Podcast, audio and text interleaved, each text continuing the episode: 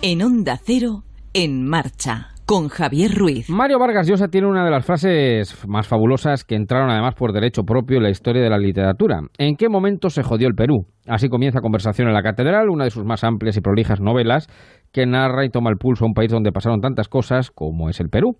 Esa frase siempre me asalta a la cabeza cada vez que me acuerdo de los abuelos. ¿En qué momento se jodió la senectud?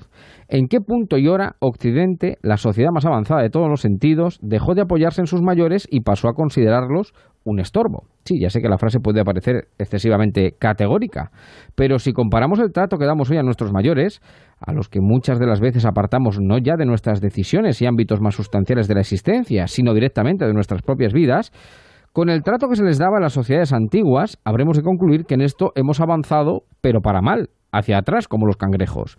Las sociedades que desprecian las canas, la sabiduría, la experiencia, el manejo de las cosas y las situaciones que solo el paso de los años consiguen inculcar, están condenadas al adanismo y al fracaso. Así pasa que ahora hacemos héroes a chavales de treinta y pocos que creen que han descubierto la pólvora, que son lo más moderno del mundo, cuando son la mayor antiguaya que parió madre la universidad anquilosada de este país. Quienes desprecian la experiencia están condenados a repetir los errores de sus padres y de sus abuelos por no, por no escucharlos. También hablo de las empresas que a veces dejan de lado el talento cultivado del tiempo. No, no es justo. Pero es que no solo no es que sea justo, es que tampoco es productivo. Ese es el gran error de este tiempo. Hoy es el Día de los Abuelos, los ancianos, contra quienes se ha cebado la pandemia de forma cruel y excesiva, dejándolos en muchas ocasiones morir solos y sin nadie de quien despedirse. Lo hemos escuchado recientemente, además, hace muy pocos días en ese funeral de Estado, en el testimonio que daba una de las, eh, una de las mujeres, personal sanitario, eh, contar cómo fue el final de muchos de ellos. Si hoy somos lo que somos, es por ellos.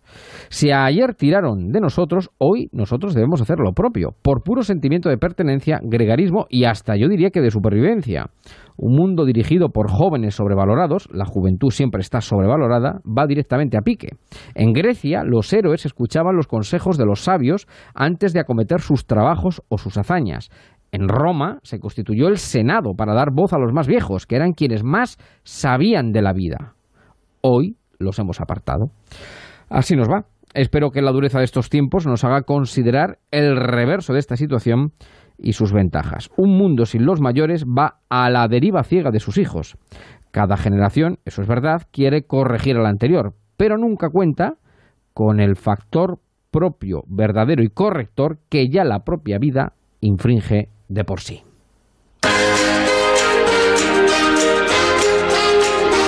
En marcha Javier Ruiz.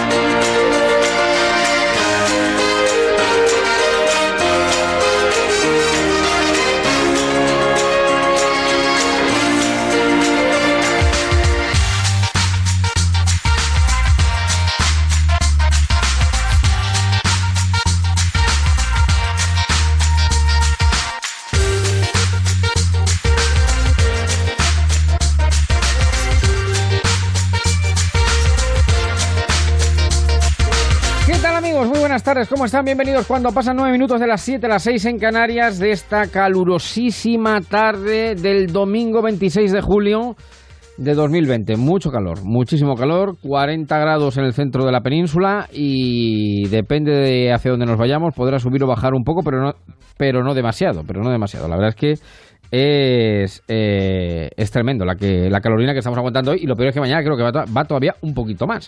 La canícula de este 2020 es verdaderamente asombrosa. Bueno, es verdad que hace calor, que lo, lo, lo noticioso sería lo contrario, que hiciera que nevara en julio, pero es verdad que las calorinas son verdaderamente sofocantes. Vamos a estar juntos hasta las 9, dos horitas que vamos a tener en marcha esta tarde de domingo. Fabulosas, estupendas. Ya saben que en este programa está todo permitido, menos el aburrimiento, que tenemos un grupo de Facebook a su disposición, que es el de En Marcha con Javier Ruiz, que ahí nos pueden buscar. Ahí hay una buena legión de seguidores de este programa, se emita ¿no? a lo largo de todo el año. Y hoy hemos querido comenzar, pues evidentemente, Hoy San Joaquín y Santana, es eh, que eran los padres de la Virgen María. Eh, se considera que es el día, se dedicó este día a los abuelos. los abuelos que tantas veces nos han salvado de tantas cosas eh, y que son la vida misma. Es que son la vida misma. Es que en el surco de la piel llevan los caminos que han ido recorriendo a través de los años, a través del tiempo.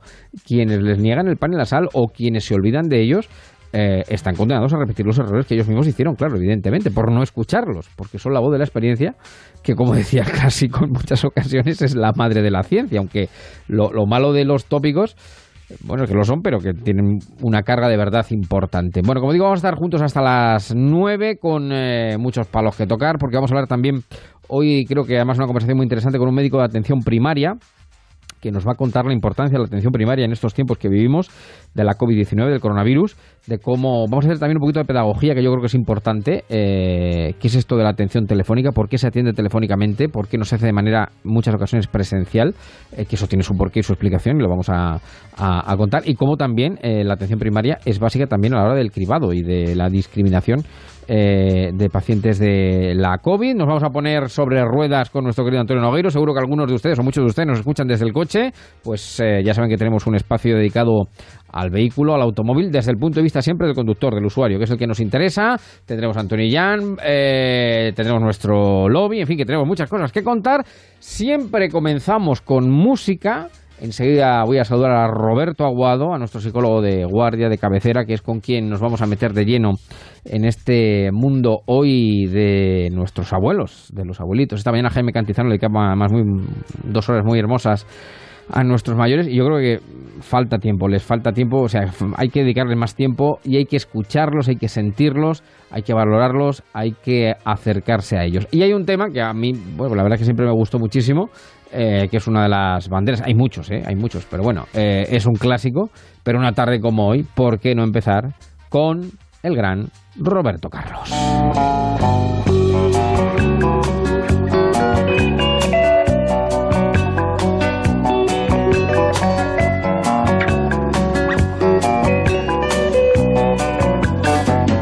Esos tus cabellos blancos, bonitos, ese hablar cansado profundo que me lee todo, lo escrito y me enseña tanto. Del mundo esos pasos lentos. De ahora caminando siempre conmigo ya corrieron tanto. En la vida mi querido mi viejo mi amigo. Esa vida llena historias y de arrugas marcadas por el tiempo, recuerdos de antiguas victorias o lágrimas lloradas. Al viento tu voz dulce y serena me calma y me ofrece refugio y abrigo, va calando dentro de mi alma, mi querido y viejo, mi amigo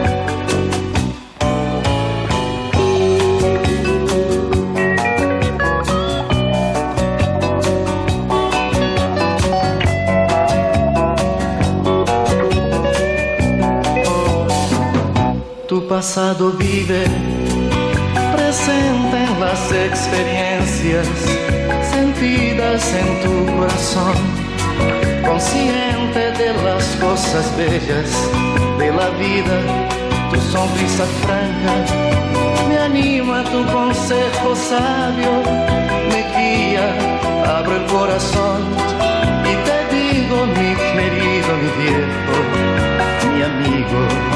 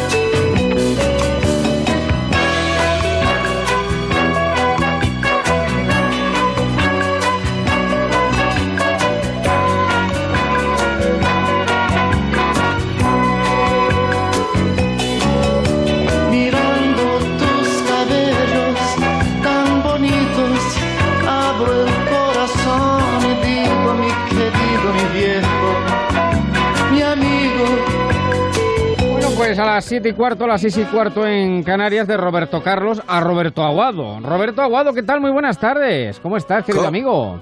¿Cómo estamos, Javier? Pues en el frigorífico. Estoy aquí en el frigorífico. Eh, no, voy a hacer mucho ruido. Mm, sí, porque, bueno, está, está, está el frigorífico lleno. Todavía queda papel higiénico de entonces. Eh, no en el frigorífico, digo en la, en la casa. Pero, pero bueno, que, aquí estamos. Aquí estamos. Fíjate, estaba escuchando esta canción de Roberto Carlos. Sí. Y, te estoy escuchando. ¿Mm? Y fíjate, hago, hago ahí una asociación entre los mayores y la radio. Eh, eh, nadie puede con ellos. Eh, nadie puede con nosotros. Podemos, podemos, podemos hacer lo que hagamos en esta sociedad que nuestros mayores y la radio van a ser siempre los supervivientes. Y cada día tiene más fuerza la radio y espero que cada día tenga más esas personas que, que, bueno, que ya tienen una edad en la que el reposo debe ser un estado donde, donde de alguna forma nos observan a los demás en esta locura, ¿no? Ahora vamos con, con, los mayores, con los abuelos, con los ancianos. Ya que has dicho lo de las radios, que me vale para rematar el córner eh, que me lanzas, eh, si algo ha demostrado o está demostrando, eh, y bueno, los tiempos que parece que nos van a tocar vivir también próximamente van por ese camino, que efectivamente la radio está más viva que nunca. el consumo de radio se ha disparado durante la pandemia porque ha vuelto a cumplir el servicio. Bueno, siempre lo ha hecho, siempre lo ha hecho. El servicio de la radio, que es informar y entretener, es una, digamos que es una mixtura que va más o menos a la par, pero es quien antes lo cuenta e incluso también antes eh, lo analiza en un momento determinado. Cuando sucede algo, es verdad que ahora están los medios digitales, que está Internet, eh, que también, eh, en fin, es muy importante la velocidad, pero la radio sigue siendo un medio tan accesible, tan básico, eh, que bueno, sí, quizá a lo mejor ha cambiado el transistor, y no, fíjate, porque ahí de la morena todas las noches, dale que te pego, pero quizá por el móvil, ¿no? Es decir, que ahora se escucha más a, través de aplicaciones o podcast, aunque bueno, el podcast yo creo que también tiene su propia vertiente y su público, pero es verdad que la radio, bueno, Alcina, Julio Otero, Lucas, en fin, hablo de esta casa, pero lo, lo extiendo en general, ha demostrado todos estos meses que tiene un músculo excelente. Y mira que efectivamente, como tú dices, nos han dado muchas veces por finiquitados eh, cuando vino la televisión, cuando vino Internet, y lo que ha hecho la radio siempre es hacerlo todo suyo, hacerlo todo suyo, hacerlo todo suyo y seguir caminando, seguir caminando y seguir hacia adelante. Eh, eso por una parte. Eh, y por otra, déjame también saludar a todos los amigos que están en el Facebook, en el Facebook, que ya veo por aquí a Juan Raimundo, a Germán, a María Luisa, a Raúl, a Paqui, a Silvia, a Piticlin, a Lola, José Manuel. Eh, todos ellos que están ya en el grupo de marcheros, pues les damos la bienvenida y las buenas tardes.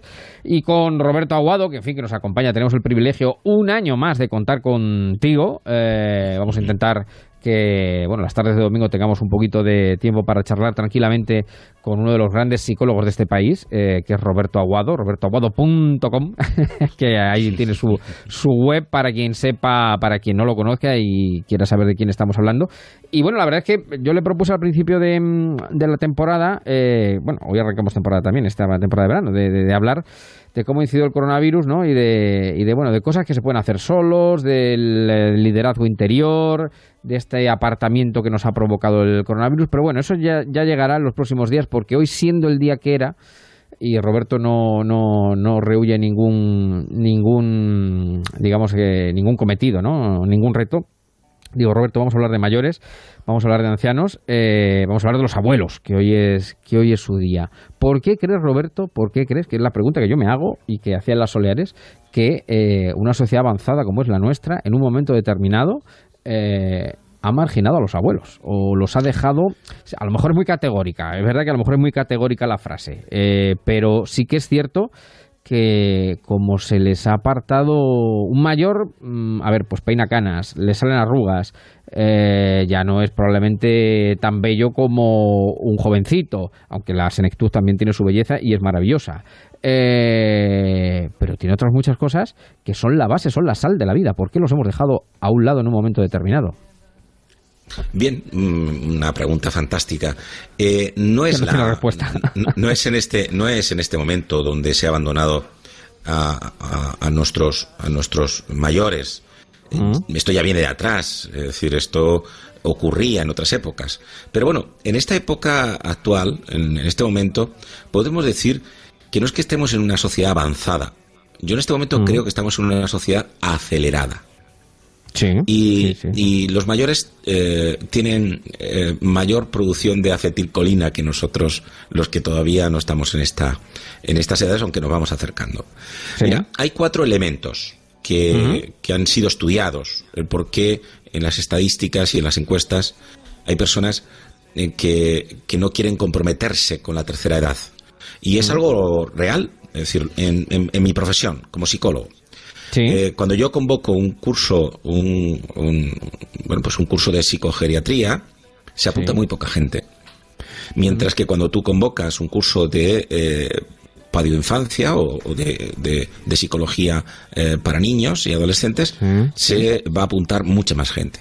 La cuestión es que en este momento se necesitan mucho más psicólogos para eh, trabajar con personas eh, de, la tercera edad que para niños. Hay muchos menos niños que nacen cada año.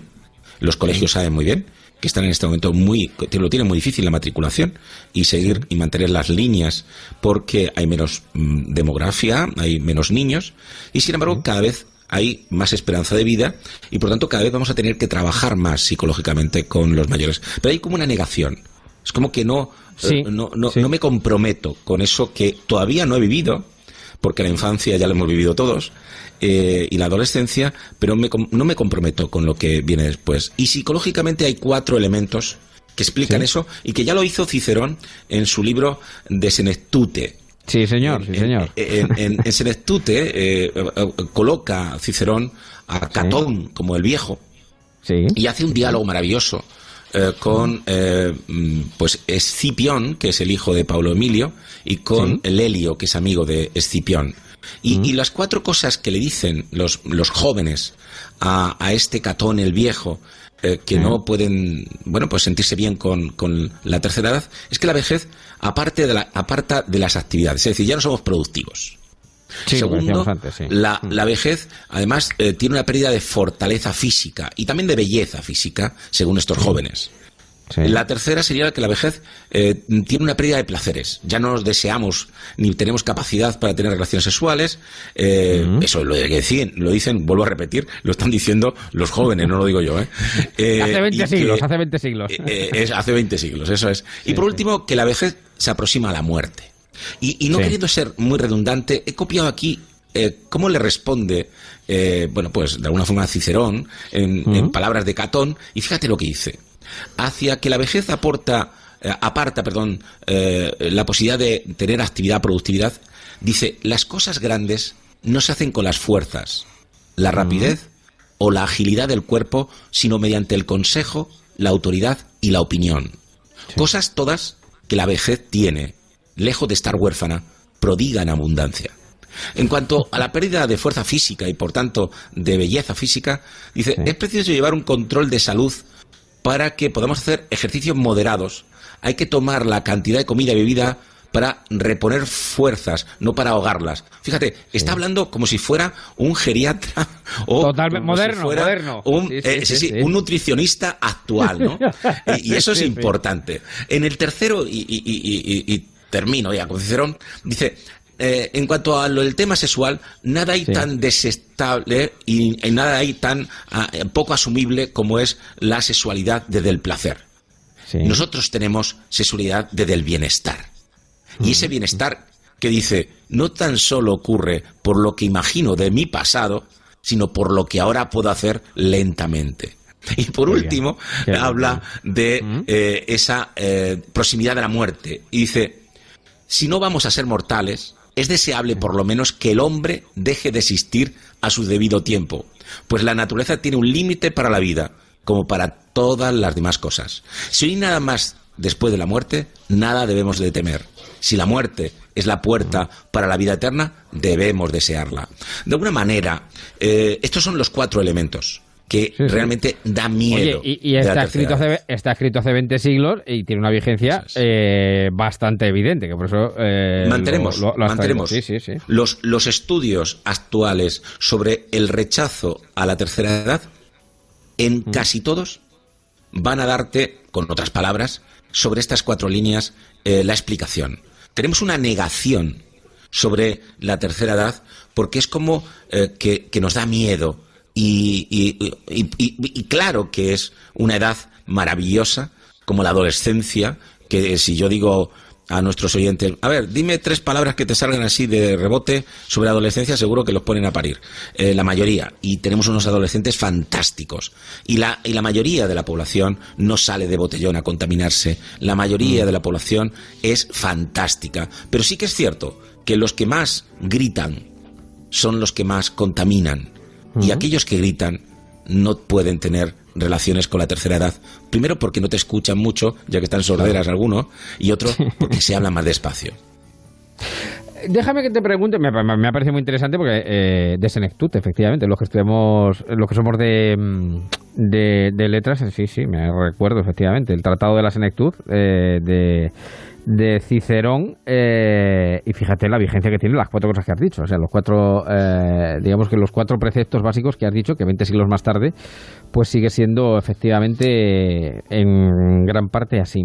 Pero a mí me gustaría, eh, bueno, luego yo te haré también una reflexión final, pero a mí me gustaría saber cuál es la reflexión que tú haces eh, ya digo que con Roberto tendremos ocasión en, próximo fin de semana pues hablar de, cómo el coronavirus ha incidido, eh, nos ha cambiado el paso en la vida, pero ¿tú qué reflexión haces, eh, Roberto, a lo que ha ocurrido con, eh, con, con, esas personas mayores en, en, esta crisis, que ha sido el objetivo, es decir, el eslabón más débil, y, bueno, yo, yo decía, recuerdo, mm, en el fragor de la pandemia, ya por mediados de marzo, finales de marzo, primeros de abril, recuerdo que decía o pensaba que la metáfora de la. Además, utilizaba la palabra viejo, de los viejos que mueren solos, es tan hiriente, pero tan verdaderamente hiriente, que no admite comparación alguna. Es decir, porque son precisamente las personas que se han dejado la piel son las personas que han luchado, pero como auténticos bueyes, mm, de, de, tirar del carro durante tanto tiempo para que ahora nosotros estemos aquí.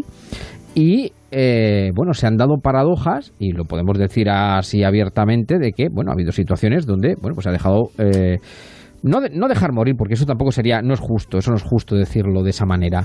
Pero sí que es verdad que, bueno, eh, bueno, se puede hablar con cualquier médico que en un momento determinado ha habido que elegir, ha habido que elegir y el factor ha sido factor de riesgo, factor de edad y ha habido personas, eh, bueno, no sabemos el tanto por ciento, no vamos a dar, pero sí que es verdad que eh, han fallecido, por, por ejemplo, por no tener un respirador después de haber estado cotizando toda su vida, por ejemplo, por ejemplo.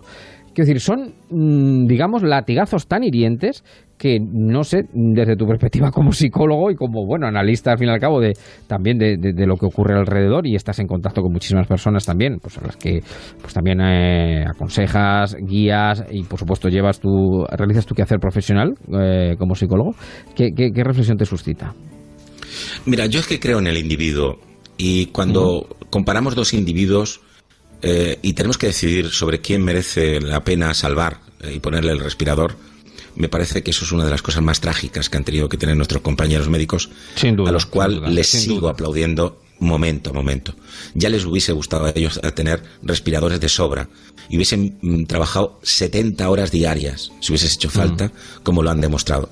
Pero ante una situación en la que realmente tienes que hacer esa criba eh, porque estamos en una situación de medicina de guerra, pues se tienen que tomar eh, estas decisiones. Y el problema está en, esta sociedad, ¿no?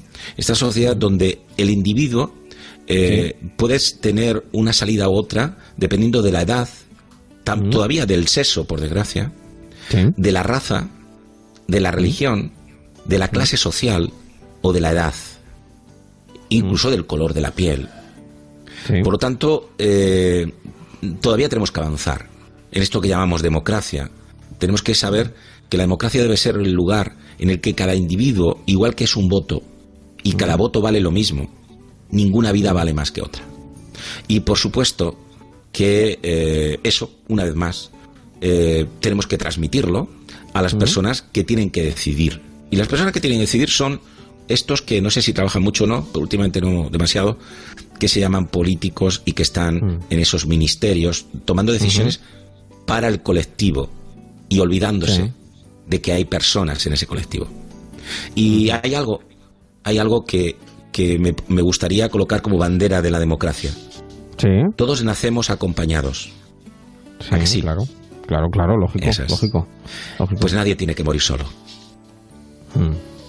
Pues es una bonita, es una bonita, es una bonita reflexión. Yo, por último, eh, Roberto, yo siempre me acuerdo, en fin, desgraciadamente, eh, claro, mm, cuando tantas veces, eh, hoy por ejemplo, el diario El País hablaba de la cifra, se hablaba de 44.000 fallecidos, ¿no? Con los datos del Carlos III, con los datos del INE. Eh, claro, una cifra es una cifra, es un número muy frío. Mm, dice, lo mismo te da eh, cuando te pasas, eh, cuando pasas del caso particular, pues, pues 20.000, íbamos dando las cifras, 20.000, 30.000, 40.000, bueno, que ya realmente dice, bueno, el, dato es frío, ¿no? Pero claro, el, problema es que detrás de cada dato, de cada, de cada guarismo, de cada número, hay un caso personal único eh, efectivamente, una vida única e insustituible.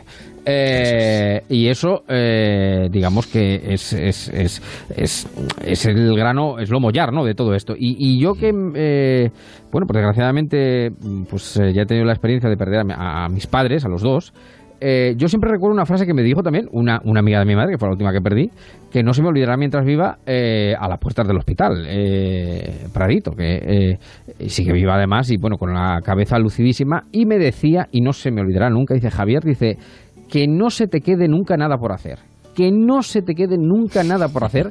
No, claro, esa frase es tremenda. Dice que no se te quede nunca nada por hacer porque luego el resto de la vida te va a llegar y te va a venir y te va a saltar la cabeza. Mm. Y es verdad, y es verdad que no se te quede nunca nada por hacer. Tú dalo todo igual que ellos lo dieron por ti porque, eh, pues porque, porque es así, pero por, por puro hasta te diría hasta por puro egoísmo porque el estar con ellos es aprender. Es como, como la esponja, ¿no? Que, que, se empapa de la sabiduría que la tienen, e incluso aunque pierdan en un momento determinado la cabeza, ¿no? Que, de eso también hemos hablado en algunas ocasiones, y tú sabes mucho también de las enfermedades eh, degenerativas, neurológicas, da lo mismo, si es que da exactamente lo mismo. Son ellos y, y, y, digamos que es un privilegio poder estar con ellos. Entonces, que no se te quede nunca nada por hacer. Yo creo que eso nosotros, digamos, nosotros tenemos que saber, nosotros tenemos que saber, Javier, que eh, muchas personas llegan a la tercera edad y han hecho cosas que no son muy adecuadas en la vida.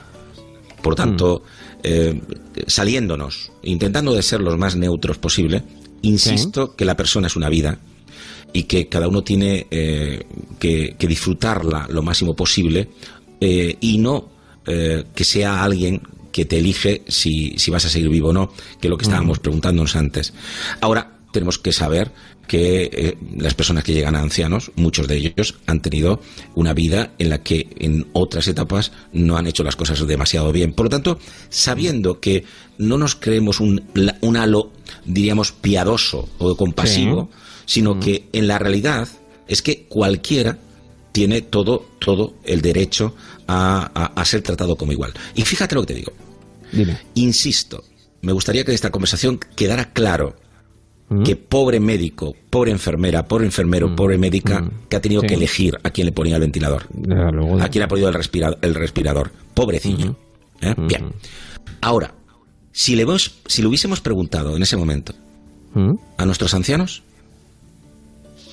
nos hubiese dicho, pónsele al otro. Y eso son nuestros abuelos. Los que dejan de tener su tiempo y se le colocan en la ayuda a sus nietos, y a sus hijos. Los que gracias a ellos, en el 2008 en adelante, este país no entró en una catombe porque vivíamos de la paga de nuestro padre, nuestra madre, nuestro abuelo. Yo soy huérfano de abuelos, tan solo conocía a una abuela. Conocía a otro, pero era muy pequeño, no, no, no lo recuerdo bien, a mi abuelo eh, paterno. Tan solo conocía a mi abuela eh, materna. Y recuerdo, recuerdo que estaba muy ciega. Y recuerdo que me enseñó una cosa sin que ella lo supiera. Yo tengo una técnica que se llama MECI, que es una técnica bueno, pues que, que, ha salvado muchas vidas y mucho dolor. Eh, es una técnica que hacemos sobre el sistema reticular ascendente. Eh, y, esa técnica yo la aprendí, eh, ahora lo sé, cuando quitaba los nudos de las madejas para luego que hiciera ya ganchillo. ¿Te acuerdas de esas madejas que yo, como nieto le cogía con mis manos, le colocaba la madeja entre los dedos pulgares, ¿sabes? Y hacíamos con los ojos cerrados, ¿eh? ella. Eh, hacía el ovillo y yo hacía el movimiento para que eh, eh, se quitaran los nudos. Y eso me enseñó a desnudar, que es quitar nudos, la vida. Y me enseñó que había momentos en el que, curiosamente, mis amigos decían, oye, te bajas ya. Y yo decía, hasta que no termine el ovillo, no le voy a dejar sin tajo a mi abuela que hacía ganchillo permanentemente. Esto es algo muy importante. Hmm. El dolor que tenemos algunos nietos hmm. de no habernos despedido de nuestros abuelos. Esto tenemos que no olvidarlo. Y me hmm. gustaría que antes de tomar la primera copa del botellón, lo diéramos una vuelta. Y esa es la psicoeducación. Igual que ha habido eh, un ejército de sanitarios que han dado un paso adelante en esta pandemia, ahora le toca al ejército de maestros y maestras. Y tienen que llevar la escuela, la educación, junto con los padres, para que consigan tener en cada alumno, en los que sean posibles, claro, la idea de que no podemos entrar en el miedo ante la pandemia, pero tampoco en la locura de que ya no pasa nada. Exacto, exacto. Tenemos que tener a nuestros abuelos en la mente y si han muerto en esta pandemia, que no sea en vano. Pues con ese mensaje nos vamos a quedar y con me, quedo con la metáfora del ovillo que me gusta mucho. Hay que deshacer, hay que desnudar hasta el final siempre. Hay que deshacer la vida es deshacer, deshacer nudos, efectivamente, desnudarla, desnudarla hasta encontrarte con ella en cueros. Eso también decía Juan Ramón, de Juan Ramón Jiménez de, la poesía. Mi querido Roberto Aguado, un placer como siempre, aprendiendo, que es lo que intentamos también en estas tardes de verano. Cuídate mucho y a la, agua, a la nevera. a la nevera. No, no, en el frigorífico. Estoy aquí con el frigorífico. Venga, venga, a la nevera un poquito. un abrazo grande, un saludo. chao, chao. Un abrazo. Sony 37, las 7, siempre un gusto y un placer escuchar a Roberto, pensar con él y, avanzar, avanzar, avanzar, avanzar, que es de lo que se trata. Eh, bueno, Sócrates hablaba de la mayútica, ¿no? Cuando se establecen las contradicciones, ¿no? E ir avanzando. Bueno, pues es lo que, lo que intentamos, modestamente también aquí en Marcha en Onda Cero. Breve, mínima pausa y enseguida nos ponemos sobre ruedas. Ponte en marcha con Onda Cero. Ahora más que nunca debemos cuidar nuestra seguridad digital. Las compras y gestiones online se están multiplicando, pero la ciberdelincuencia también. A la hora de usar Internet debemos verificar que la información nos llega por canales oficiales, no dar nuestros datos personales a desconocidos y mantener nuestros dispositivos siempre actualizados. Ayuda a que Internet sea un lugar seguro. Solo debemos tener cuidado y sentido común. Compromiso A3 Media. A3 Media y Digilosofía, la filosofía digital del Santander por el uso responsable de la tecnología. Levanta la cabeza. El extra de verano de la 11 es un sorteo tan repartido como tu verano. Porque si este año te ha tocado repartirte tres días en casa de uno, un fin de en casa de otro y una semanita en tu casa con quien, no sé, con quien se apunte, el próximo 15 de agosto vamos a repartir 20 premios de un millón y un premio de 3 millones de euros. Estés donde estés, compra ya tu cupón y juega al extra de verano de la 11. 11. Cuando juegas tú, jugamos todos. Juega responsablemente y solo si eres mayor de edad. Ponte en marcha con Javier Ruiz.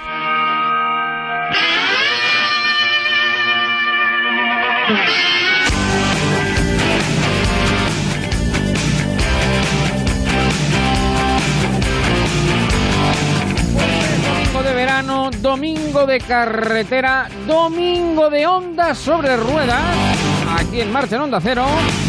Y es que el vehículo siempre es importante durante todas las épocas del año, incluso hasta cuando hemos estado confinados, porque de vez en cuando había que ponerlo en marcha, porque algunos habrá llevado alguna, alguna sorpresa después de tres meses sin moverlo, que las baterías se fueron al garete. Pero bueno, eh, precisamente para evitar cualquier tipo de contratiempo, está este tiempo de radio, esta sección de En Marcha con nuestro querido Antonio Nogueiro López. ¿Qué tal, Antonio? Muy buenas tardes. Muy buenas tardes, Javier. Aquí, encantado de estar otra vez más en este maravilloso programa, saludando a nuestros queridos oyentes y nuestros amigos de Facebook que están ahí todo el año. Sí, señor, el grupo de En Marcha, sí, señor. El grupo de En Marcha, es una gente estupenda que está siempre ahí apoyando. Los marcheros, efectivamente. Los, marcheros, sí, señor. Ahí anda. Bueno, digo que eh, todo la, digamos que que toda la época del año el vehículo es importante, hasta cuando hemos estado confinados, que algunos han la batería de no haberlo movido, ¿verdad? Seguramente. Sí, sí, sí, sí no, es uno de los elementos fundamentales y los más sensibles, el de la batería. Claro, Aunque también denota agotamiento, hay que tener mucho cuidado, hay que revisarla y bueno, y hay que eh, cambiarla lo antes posible, no, no apurarla ni intentar eh, pues porque en algún momento te puede dejar tirado y no es no es no es no está bien o sea eso no funciona bien. Pero luego hay otros temas aparte de que la ITV hay que pasarla rigurosamente y el coche hay que tenerle a punto siempre siempre. Siempre hay unas cositas que nosotros sí podemos eh, mirar y que para que el vehículo pues hay algunas labores de mantenimiento que, que, nos puede ahorrar incluso un disgusto de muchos miles de euros. Claro, ¿eh? porque hay que acondicionar el vehículo en todo momento y lugar, pero también especialmente y máximo en verano, donde se utiliza en circunstancias extremas, con calores extremos. Mira, por ejemplo, el refrigerante. Aquí es muy importante, Javier, que la gente, eh, si le llena, no llenar el depósito de expansión del refrigerante, porque ahora con el calor se expande mucho el líquido y entonces hay que dejarle eh, su, su, espacio para que pueda expandirse. Entonces tiene que ser entre el mínimo y el máximo, mejor entre, entre los dos, ¿eh? para que pueda. A ser posible, anticongelante, ¿eh? porque hierve más tarde que el agua y si no hay más remedio, pues echarle agua, pero además el agua es que produce óxido y hierve mucho más rápido. Luego el lubricante, el aceite, fundamental. Eh, hay que revigilarle, comprobar que está entre sus niveles adecuados llevar siempre un poquito de aceite del que utilice el vehículo, la densidad del aceite es muy importante y sobre todo, normalmente los vehículos modernos te avisan y, bueno, pues, y entonces pues ya te pones. Me estoy refiriendo en caso de que, de que surja eh, después del mantenimiento del vehículo. Una cosa muy importante, Javier, en los, el líquido de los limpia parabrisas, en el, sobre todo ahora en el verano, puede haber alguna tormenta, mosquitos y demás, hay que llevarle siempre muy limpio para, para que el cristal vaya perfectamente perfectamente sí porque ¿eh? en verano los mosquitos suelen ser habituales compañeros de viaje exacto. Eso no no y además es que parece una cosa nimia pero es que si tú le das y te embarra el cristal te pierdes la visibilidad. Es peor claro. Eh, cuidado el aire acondicionado porque el aire acondicionado suele avisar. No nos hagamos los remolones porque mm. si tienes que subajarle mucho la temperatura para que enfríe y demás mm pues ya está denotando que necesita carga de gas, hay que llevarlo porque es muy muy positivo para la conducción y la seguridad por la comodidad que, que esto plantea. Lógicamente, el líquido de dirección y frenos, eso estará siempre bien si denotáis que hay algo o notáis mm. que hay una bajada importante, es que hay una avería y eso sí que hay corriendo al taller, ¿sabes? Y fundamental, Javier, llegamos aquí a la presión de las ruedas y a la presión de los neumáticos. Fundamental, fundamental en el verano, sobre todo hay que revisarlas con manómetros que funcionen. La mayoría de los de las gasolineras no funcionan, eh, sinceramente, o te dan una lectura errónea. Pues procurar siempre tener un manómetro a mano, ¿eh? o, algo fiable, sobre todo los digitales. Los digitales son más fiables, efectivamente. Exactamente, son bastante más fiables. Tú decides, tú determinas la presión que quieres dar al, neumático y él te la... Y él se para, se para en ese momento es. muy importante llevar la presión, sobre todo en verano, de los neumáticos. ¿eh? Muy Recuerden que los reventones se producen no por alta presión, sino por baja presión. Por, baja, presión de los neumáticos. Por tanto. Y, además, no, es que es una seguridad. Son los cuatro puntos que el vehículo tiene sobre el asfalto y mm. entonces hay que llevarlo en perfecto estado. Por supuesto, dibujo, estado de neumático y demás. Eh, suponemos que todas estas revisiones son eh, todas estas son después de que ha pasado el vehículo una revisión y por supuesto la ITV. Y no nos hagamos remolones con la ITV con esto de la demora, porque las ITV están, se han puesto al día, piden cita y te atienden correctamente. O sea, no busquemos excusas superfluas. De mal pagador, efectivamente. De mal pagador. Eso es. Eso sí, señor. Así es, Javier. Bueno, pues con eso más, o menos el vehículo lo, tenemos en condiciones, lo tenemos, pues, puesto a punto. Más cosas que tengan que tenerse en cuenta en un verano como este del 2020, querido Nogueiro? Pues mira, las condiciones que se nos ha impuesto este año por a través del, virus, pues nos ha hecho cambiar un poquito las, los, hábitos. y sobre todo se van a utilizar bastante más las carreteras secundarias. Las carreteras del eh, pueblo las carreteras del pueblo, las, carreteras de montaña, carreteras rurales, mm. pero es que estas son las más peligrosas, Javier. El 75% de los fallecidos mm. en España se producen en este tipo en este tipo de vías. Claro, no en grandes eh, autovías o autopistas, sino en vías eh, secundarias. Claro, totalmente. Mira, estos son son carreteras convencionales, son de, de, doble vía, de, de, doble sentido, sin mediana y además la mayoría únicamente disponen de un solo carril por sentido. Sí. Eh, y en muchísimas de ellas no tienen arcén, ¿sabes? Y mm. entonces es conveniente, ahora diremos unas, unas, unas cosas que hay que tener en cuenta, pero ojo, Javier, lo más importante, hay que recordar los límites de velocidad de estas carreteras. y eh, turismos, motos, ¿Mm? los picar, los derivados, y digo motos, los recalco, es de 90 kilómetros por hora. o sea, es que son de 90 a 121 ya hay pérdidas de puntos. Pero camiones y furgonetas, y recalco furgonetas, es de 80. Sí, sí, sí. Con lo cual, eh, eso hay que tenerlo muy en cuenta que la gente se olvida, porque normalmente hay gente que circula por estas vías a 120 y, alguno más, y el límite es ese. ¿eh? ¿eh? los riesgos de estas carreteras, pues mira, eh, sobre todo en la velocidad, la velocidad, porque son trazados sobre ya carreteras antiguas, Javier. O sea, hay curvas muy cerradas que no prevés, hemos hablado antes que es de doble sentido, te puedes encontrar un, un coche que venga de frente, claro o en una curva un vehículo agrícola lento. También, ¿Eh? también. Y, y pues, te quiero contar ciclistas, incluso peatones si te acercas al centro a un, a un pueblo, a un centro. y entonces la velocidad es fundamental, fundamental. Eh, para evitar, por ejemplo, los atropellos a peatones.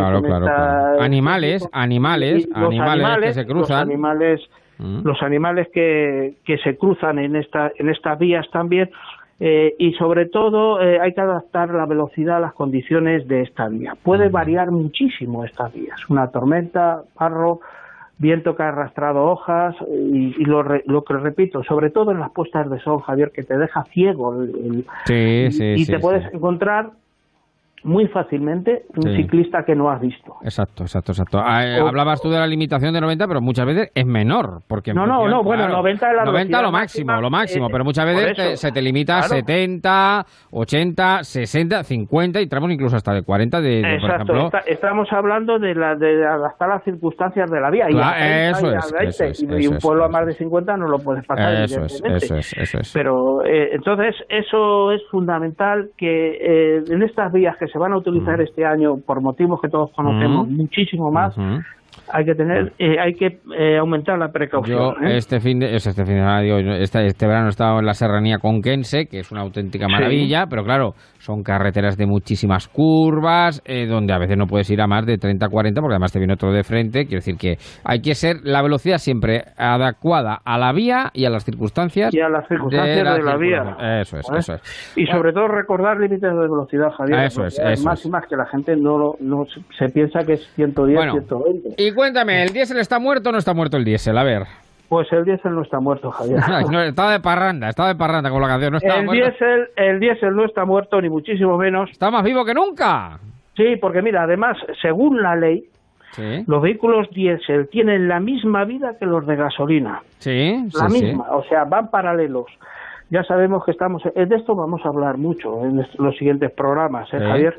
Vamos a hablar mucho porque hay que informar a, los oyentes de la de la descarbonización, que es, que es, un hecho. O sea, eso es un hecho. Ya sabemos que para 2040 dejarán de venderse este tipo, pero que hasta el 2050 se podrán seguir utilizando vehículos diésel y gasolina. Estamos hablando de hace 30 años. Imagínate en unos meses lo que nos ha cambiado la vida, imagínate en 30 años. Bueno, yo, yo tengo, eh, y, tú sostienes, y además lo sostienes vivamente, que el diésel contamina, el diésel contamina menos que ninguno. Yo estoy de el diésel moderno. ¿eh? El diésel moderno, claro, el diésel moderno. El, el, dotado con AdBlue y con filtro de partículas. Sí. Eh, por un siempre lo he defendido y lo voy a seguir defendiendo siempre. Necesita menos combustible fósil para funcionar. Genera la misma potencia que la gasolina mm. consumiendo menos combustible. O sea, consume menos y genera la misma potencia y en mismas condiciones. ¿Qué ocurría con el tema? Pues que la gasolina produce CO, él también, pero a cambio dióxido de nitrógeno emitía más cantidad que la gasolina. En este caso, con el ACLUE y el filtro de partículas, curiosamente produce menos dióxido de nitrógeno que la gasolina. Entonces, ahora mismo van paralelos. Eh, ¿Se pueden comprar vehículos diésel? A 100%. Igual que los de gasolina. Repito, van paralelos. O sea, tienen la misma vida la misma vida. Es distinto combustible, pero tiene la misma vida. De esto, Javier, luego vamos a hablar mucho. Aquí hay un invitado de piedra del tema de combustibles, que es el hidrógeno, que creo que a la larga va a tener mucho que hablar. Sí.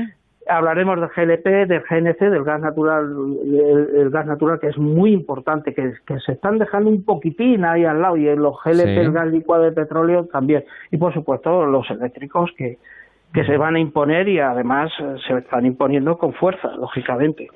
pero, pero el diésel tiene vida, la gasolina tiene vida y hay que aumentar el número de ventas, sobre todo renovar ese, si lo que no se puede consentir es un diésel antiguo en malas condiciones. No, no, no, pero... Que los hay, que los hay. Claro, claro, todavía están circulando. Eh, para eso, bueno, para eso, para eso están también las ayudas del gobierno, los planes renove, eh, para irlo retirando la circulación. Pero estoy contigo que los diésel modernos, eh, con AdBlue, con los filtros de partícula, bueno, no manchan nada. O sea, no sacan nada, nada. Nada, nada, nada. Es el, nada. Tubo, el, tubo de escape puede... Está limpio, está limpio. Está, limpio, no, sale, no tiene bueno, y me hablas del C4 como el coche probablemente del este año tan raro, del 2020. El 2020, en el segundo semestre, viene una de las joyas que Citroën tenía guardado, el sustituto del C4 Cactus. El C4 Cactus, que ha sido un éxito, que se fabrica aquí en Madrid, eh, se va a seguir vendiendo sobre todo en otro en otros países, en otros mercados, en Sudamérica sobre todo,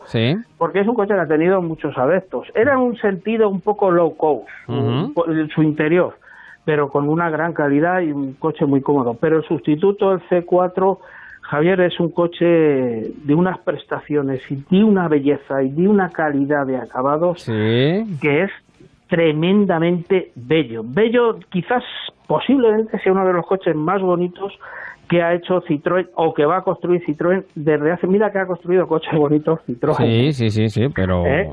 este este digamos que da el do de pecho este sí no es un salto exponencial sobre el Cactus bueno no totalmente o sea pero es que además eh, se va es un caballo ganador. Un caballo ganador este va a ser un, un, número uno en ventas. ¿Sí? está llamado a ser uno de los grandes compactos del mercado que se fabrica en Villaverde para el resto del mundo. ¿Sí? la fábrica madrileña va a ser en exclusiva.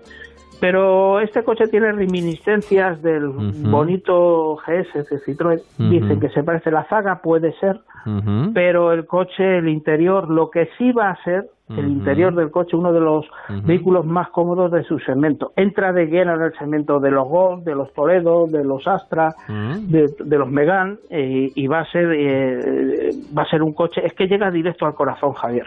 Es que te llega, es que te enamora, te, te produce pasión ver este coche. Y, y desde el primer momento viene con una con un automóvil eléctrico. Va a traer un eléctrico, ¿eh? Eh, viene también con los motores de gasolina de 100, 130 y 155 caballos y dos diésel de 110, 130. Eh, el coche es realmente con un diseño fluido, aerodinámico. En fin, creo que es una está llamado a ser uno de los top ventas de, este país, fabricado en Madrid para el resto del mundo, 100% español, Javier.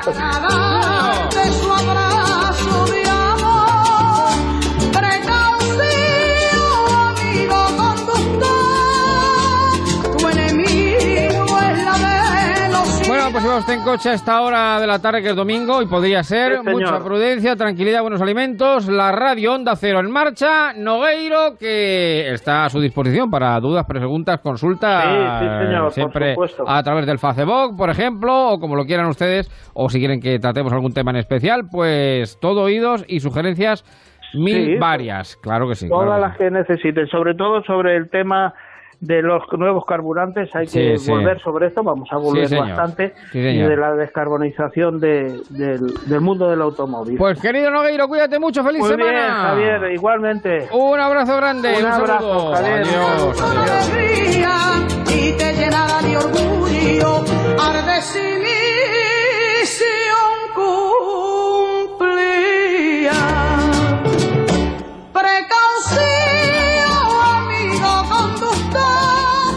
En marcha con Onda Cero y Javier Ruiz. Ahora sí, es hora de ponernos en marcha. Y en Onda Cero construimos futuro contigo.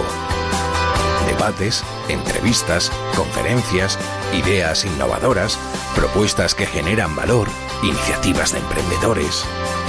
Queremos contribuir a la activación de la economía española, de cada comunidad y municipio a través de una iniciativa que invita a participar a los sectores estratégicos. Construimos futuro contigo. Encuentra toda la información sobre propuestas e iniciativas en ondacero.es.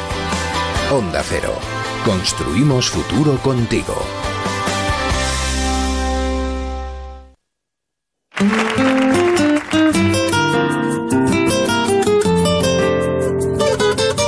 En marcha con Onda Cero.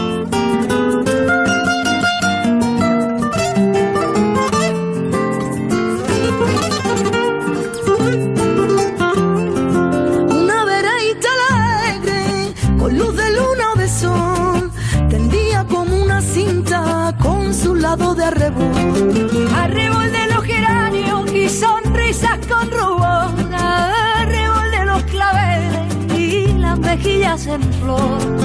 Perfumada de magnolia, rociada de mañanita. En cuatro minutos habremos llegado a las 8 de la tarde, las 7 en Canarias. Cuando tu piel acaricia y la cuculi se ríe. Y fina estampa la de Laura Álvarez, nuestra compañera. ¿Cómo estás, Laura? Buenas tardes. ¿Qué tal, Javier? Buenas tardes. ¿Cómo te va la vida, querida amiga? Pues aquí estamos. esperando. Con calorcito, ¿no? Bueno, aquí no tanto, con el aire acondicionado se está muy bien. Estás tú como Roberto, la nevera metida tranquilamente. casi, con los casi, hielos, con los casi, cubitos. casi sí. Bueno, recordar a los oyentes que ayer no tuvimos tiempo, que existe, bueno, sí lo recordamos, pero no nos dio tiempo prácticamente a, a sí que saludo de vez en cuando a algunos de los oyentes que se pasan por el grupo de este programa, el grupo de Facebook, en Sí. marcha con Javier Ruiz, que bueno, que ahí eh, es un grupo que se creó pues en la prehistoria de los tiempos, eh, cuando este programa empezó a andar, que ya no me acuerdo, porque era yo pequeñísimo, eh, y, y ahí sigue, y, y, bueno, nuestros oyentes van dejando algunas cositas, y algunas de ellas, bueno, pues las rescatamos, como por ejemplo, querida Como, Laura... Por ejemplo, ayer hablamos un poco de la seducción de la mirada a través de la Sí. mascarilla. Sí. Y una oyente que nos saluda desde Cracovia ha sugerido que tal vez tengamos que volver a usar el lenguaje del abanico para volver a ligar. El, el lenguaje este secreto, sí, sí, yo, Sí, yo dicho, anda, sí, sí. esto, esto existía, no me acordaba. Claro, claro, claro, claro. Existía claro. y- Claro, tú eres muy joven, tú es que eres insultantemente joven, pero fíjate el programa que hemos dedicado hoy a los mayores, pero hay que aprender mucho de los mayores. Hay que aprender un Con- montón de los Con un abuelos. abanico a la altura de la nariz, así, eh, tapándote un poquito, te digo yo, vamos, que te llevas al personal de... Tú ya con lo guapa que eres, eh, te pones el abanico así, y bueno, ya si lo sabes abrir y cerrar. Eh, bueno, Es que no un será más complicado No. porque no, no lo uso mucho, pero... No tengo, bueno, pues es una prenda, es un, vamos, es es un objeto maravilloso, vamos. Sí, eh, sí. Y, y ya si lo sabes abrir y cerrar bien ya con garbo, ya eso ya es Claro, maravilloso. pe- eso pero, es que luego, luego hay como signos, por ejemplo, si lo abres eh, rápido significa que no, pero si lo abres despacio Claro. significa que sí, o si te abanicas rápidamente es como que amas a una persona, pero si la, te abanicas lentamente significa que eres una señora casada y que no quieres nada. Anda, mira cómo te lo has- Mira, Sí, para no usarlo, eh, mira cómo lo sabes. Para no usarlo, mira cómo lo sabes. Te Lo, he tenido te que buscar, lo he tenido que buscar. Sí, sí, pero- sí, sí, sí. Bueno, pues, nada, pues habrá que recuperar con esto las mascarillas para que recuperar efectivamente el lenguaje Exacto. de la mirada y de los y de los abanicos. Bueno, alguna cosita Sí, más que nos hayan dejado los oyentes en el en Pues, marcha. Pues bueno, con Javier nuestros oyentes también han felicitado hoy a todos los abuelos, a, Sí, en especial sí. a los que escuchen el programa, y también ayer felicitaron a todos los santiagos y a todos los gallegos. Verdad. Y, y el grupo de Facebook se, ya- se llenó ayer de platos gallegos. Por ejemplo, el- había varias fotos de pulpa a la gallega. A mí me entró muchísima hambre señor, mientras lo revisaba. Y una foto de Punta Umbría que he visto por ahí también, de la playa de Exacto, Punta también de Punta Umbría. Que nos habló. Paloma. También Eso es. están todos de vacaciones dándonos envidia, mandándonos fotos, que si Tenerife, que si Huelva, que si Asturias, están todos... Es lo que tiene. todos de y viaje. noso- Y, nosotros nos nosotros a la playa aquí. de Onda Cero, a la playa de Onda Cero, que maravillosa. Pues sí. Claro. A lucir nuestra fina estampa. lucero que sonriera Como ya lo más. saben, en marcha con Javier Ruiz, ahí está el grupo de Facebook, al cual se pueden sumar, unir y comentar lo que estimen oportuno. Ponte a resguardo y a fresquito, que tenemos 47 sí. grados en la calle, o sea que no te digo más, son las 8, casi las 7 en Canarias. No te me vayas muy lejos. Un beso muy grande, un saludo. Caballero de lucero que sonriera bajo el sombrero. No sonriera más hermoso ni más fluyera. Caballero, y en tu andar andaré luce la acera. Ponte en marcha con Javier Ruiz. Son las 8 de la tarde, las 7 en Canarias.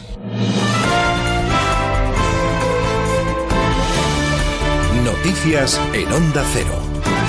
¿Qué tal? Buenas tardes. Domingo de operación retorno en el último fin de semana de julio. Vamos a conocer cómo están las carreteras a esta hora de la tarde. Dirección General de Tráfico, Mónica Sáez. Buenas tardes. Buenas tardes. A esta hora pendientes de un accidente que está complicando la entrada a Madrid por la A5 a su paso por Navalcarnero. Más dificultades en el acceso a la capital por la A1 en San Agustín de Guadalix y por la A6 en Torrelodones. En Toledo otro accidente complica el tráfico en la A5 entre Otero y Los Cerralbos sentido Madrid y otro accidente en Cuenca en la A3 dificulta el tráfico entre Salices y Tarancón, sentido también a la capital. En Barcelona, un accidente corta la B20 en Sarria, sentido Nudo Trinidad y retenciones en la AP7 en la Roca del Valle, sentido Tarragona. También pendientes de otro alcance en Sevilla, en el acceso por la AP4 en las cabezas de San Juan. tráfico denso también en Cantabria, en la A8 en Torre la Vega y Castro hacia Vizcaya y en Álava, en la A1 en Idiazabal, sentido Irún.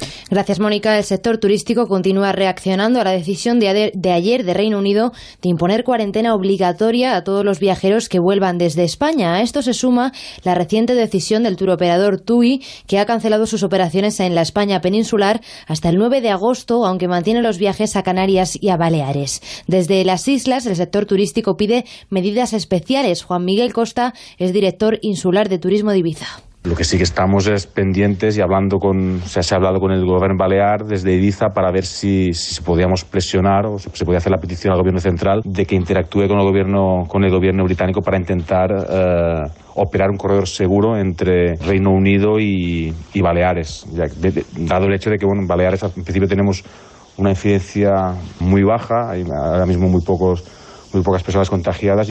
Más de 280 brotes continúan activos en nuestro país. La Comunidad de Madrid ha notificado dos nuevos brotes de COVID este domingo, con siete casos positivos y 14 personas cercanas en seguimiento por las autoridades sanitarias. Ya son 11 los brotes en la Comunidad de Madrid y el vicepresidente autonómico Ignacio Aguado aseguraba hoy que se plantearán contratar más rastreadores en función de cómo evolucione la curva de contagios. Si sigue subiendo la curva de contagios, pues haya que seguir contratando más, más personal que rastree estos contagios y estos contactos de las personas contagiadas.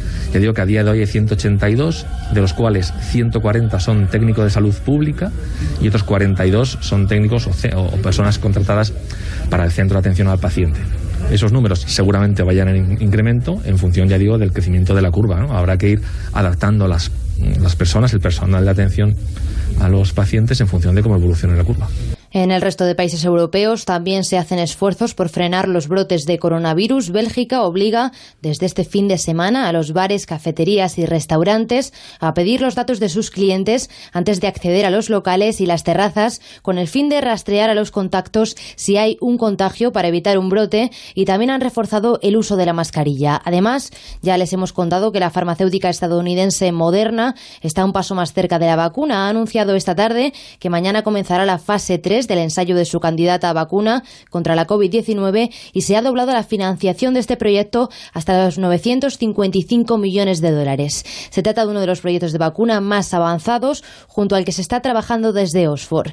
Y hoy ha fallecido la actriz Olivia de Havilland, recordada por su legendaria interpretación de Melania en Lo que el viento se llevó. La actriz ganó dos premios Oscar a Mejor Actriz Protagonista por la vida íntima de Julia Norris y La Heredera, una de las últimas supervivientes de la edad dorada de Hollywood clásico, Olivia de Havilland, ha fallecido hoy en su domicilio de París a los 104 años de edad.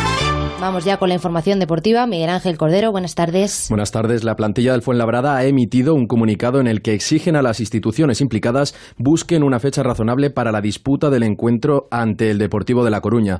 Los jugadores han manifestado su disconformidad ante las decisiones tomadas en el día de hoy, puesto que dicen se consideran los únicos perjudicados. En estos momentos da comienzo el partido entre el Barcelona B y el Sabadell correspondiente a la ronda final del playoff de ascenso a Segunda División. A las 10 comenzará el Castellón y en Inglaterra ha finalizado la última jornada de la Premier. Manchester United y Chelsea acompañarán al Liverpool y al Manchester City en la próxima edición de la Champions. El Leicester jugará, jugará la Europa League y descienden Barmouth, Watford y Norwich.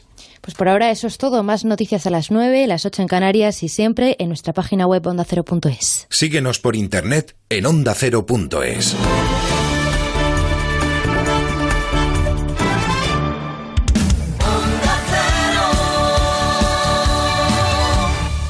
En Onda Cero, en marcha, con Javier Ruiz.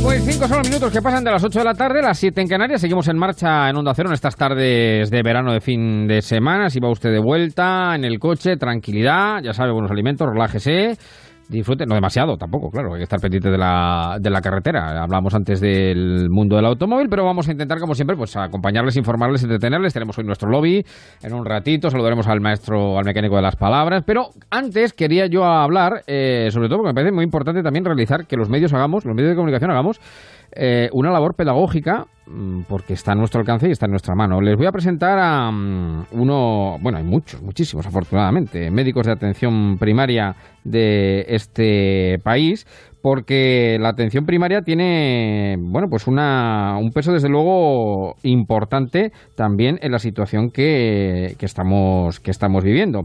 Y voy a saludar a esta hora de la tarde a Enrique González Algo, que es médico de atención primaria eh, y nos escucha a esta hora de la tarde. ¿Qué tal, Enrique? Doctor, buenas tardes. ¿Qué tal? Buenas tardes, Javier. Encantado de saludarlos. Usted médico de atención primaria en La Solana, en Ciudad Real, ¿verdad? Correcto. Bueno.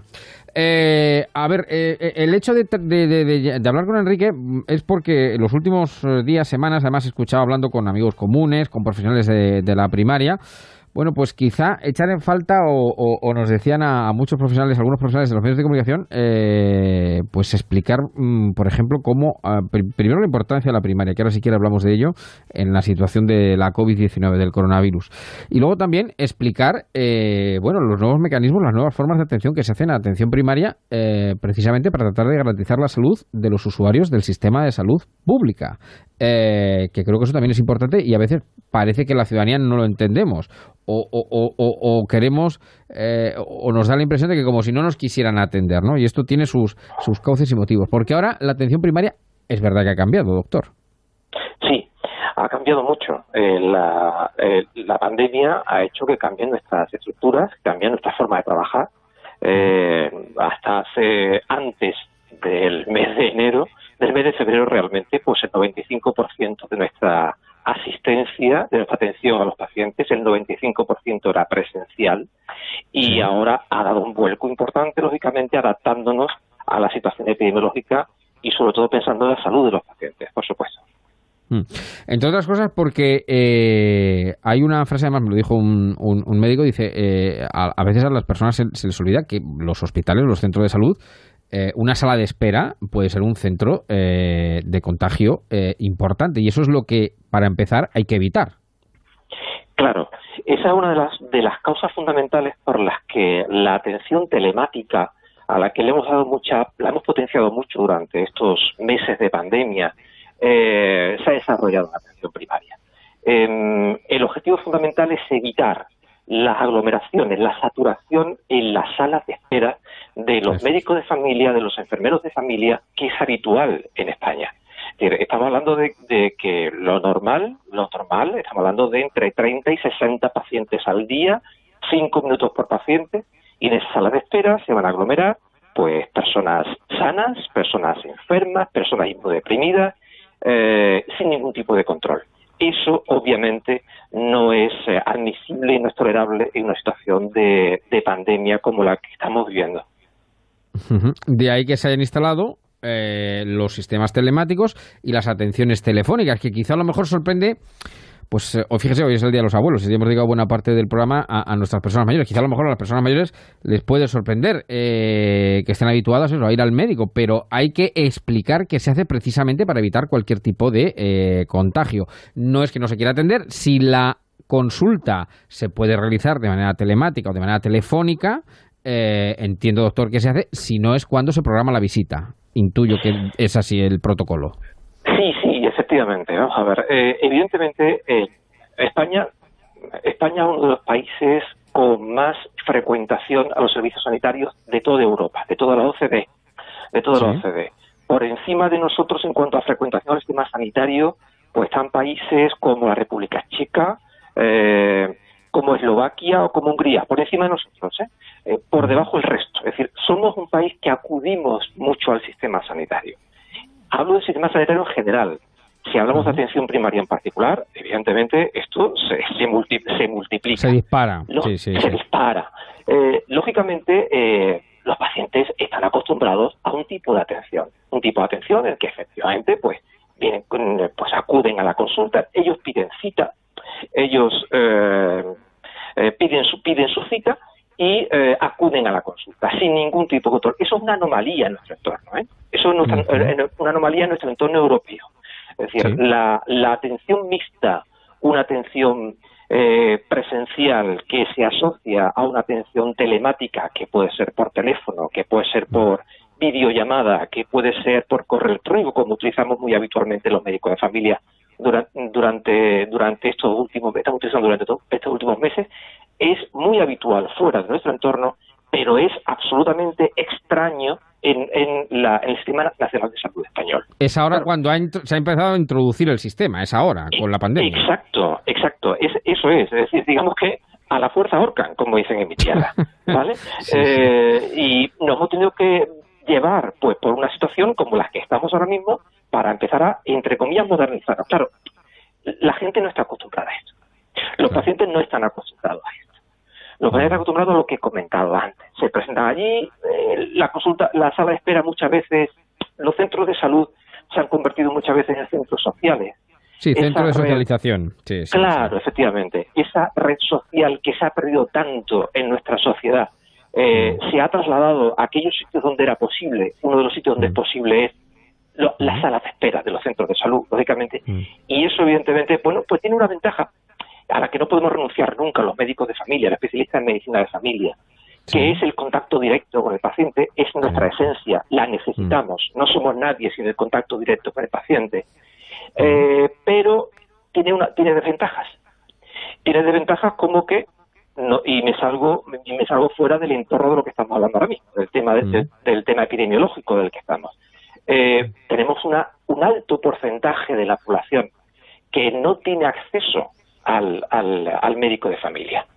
Y lo estamos comprobando ahora. porque no tiene acceso telemático, no tiene acceso telemático. Claro, no tiene es lo de la brecha digital que tantas veces hemos hablado, claro. Exacto. Bueno, pues esa brecha digital es negativa en este caso. Es negativa para los que nosotros estamos viendo ahora mismo, por ejemplo, estamos viendo que están aumentando mucho nuestras consultas ahora que hemos introducido todo el acceso telemático, pues muchos pacientes que ni conocen, pacientes jóvenes, 30, 40, 20 años, que no conocíamos, que no podían contactar con nosotros. Es decir, hay un problema de accesibilidad importante. Evidentemente son personas que trabajan, personas que estudian. Y por el contrario, tenemos a estas personas, son fundamentalmente mayores o que están acostumbradas a venir con cierta frecuencia al, al, médico de familia o a su enfermero que se sienten muy desvalidos cuando no tienen el acceso directo como pasa ahora. Tenemos que ser capaces de de valer tanto un sistema como otro. Estamos empezando. Necesitamos mucha paciencia por parte de todos. Y luego, doctor, yo le quería preguntar también, bueno, ¿cuál es la reflexión que hace?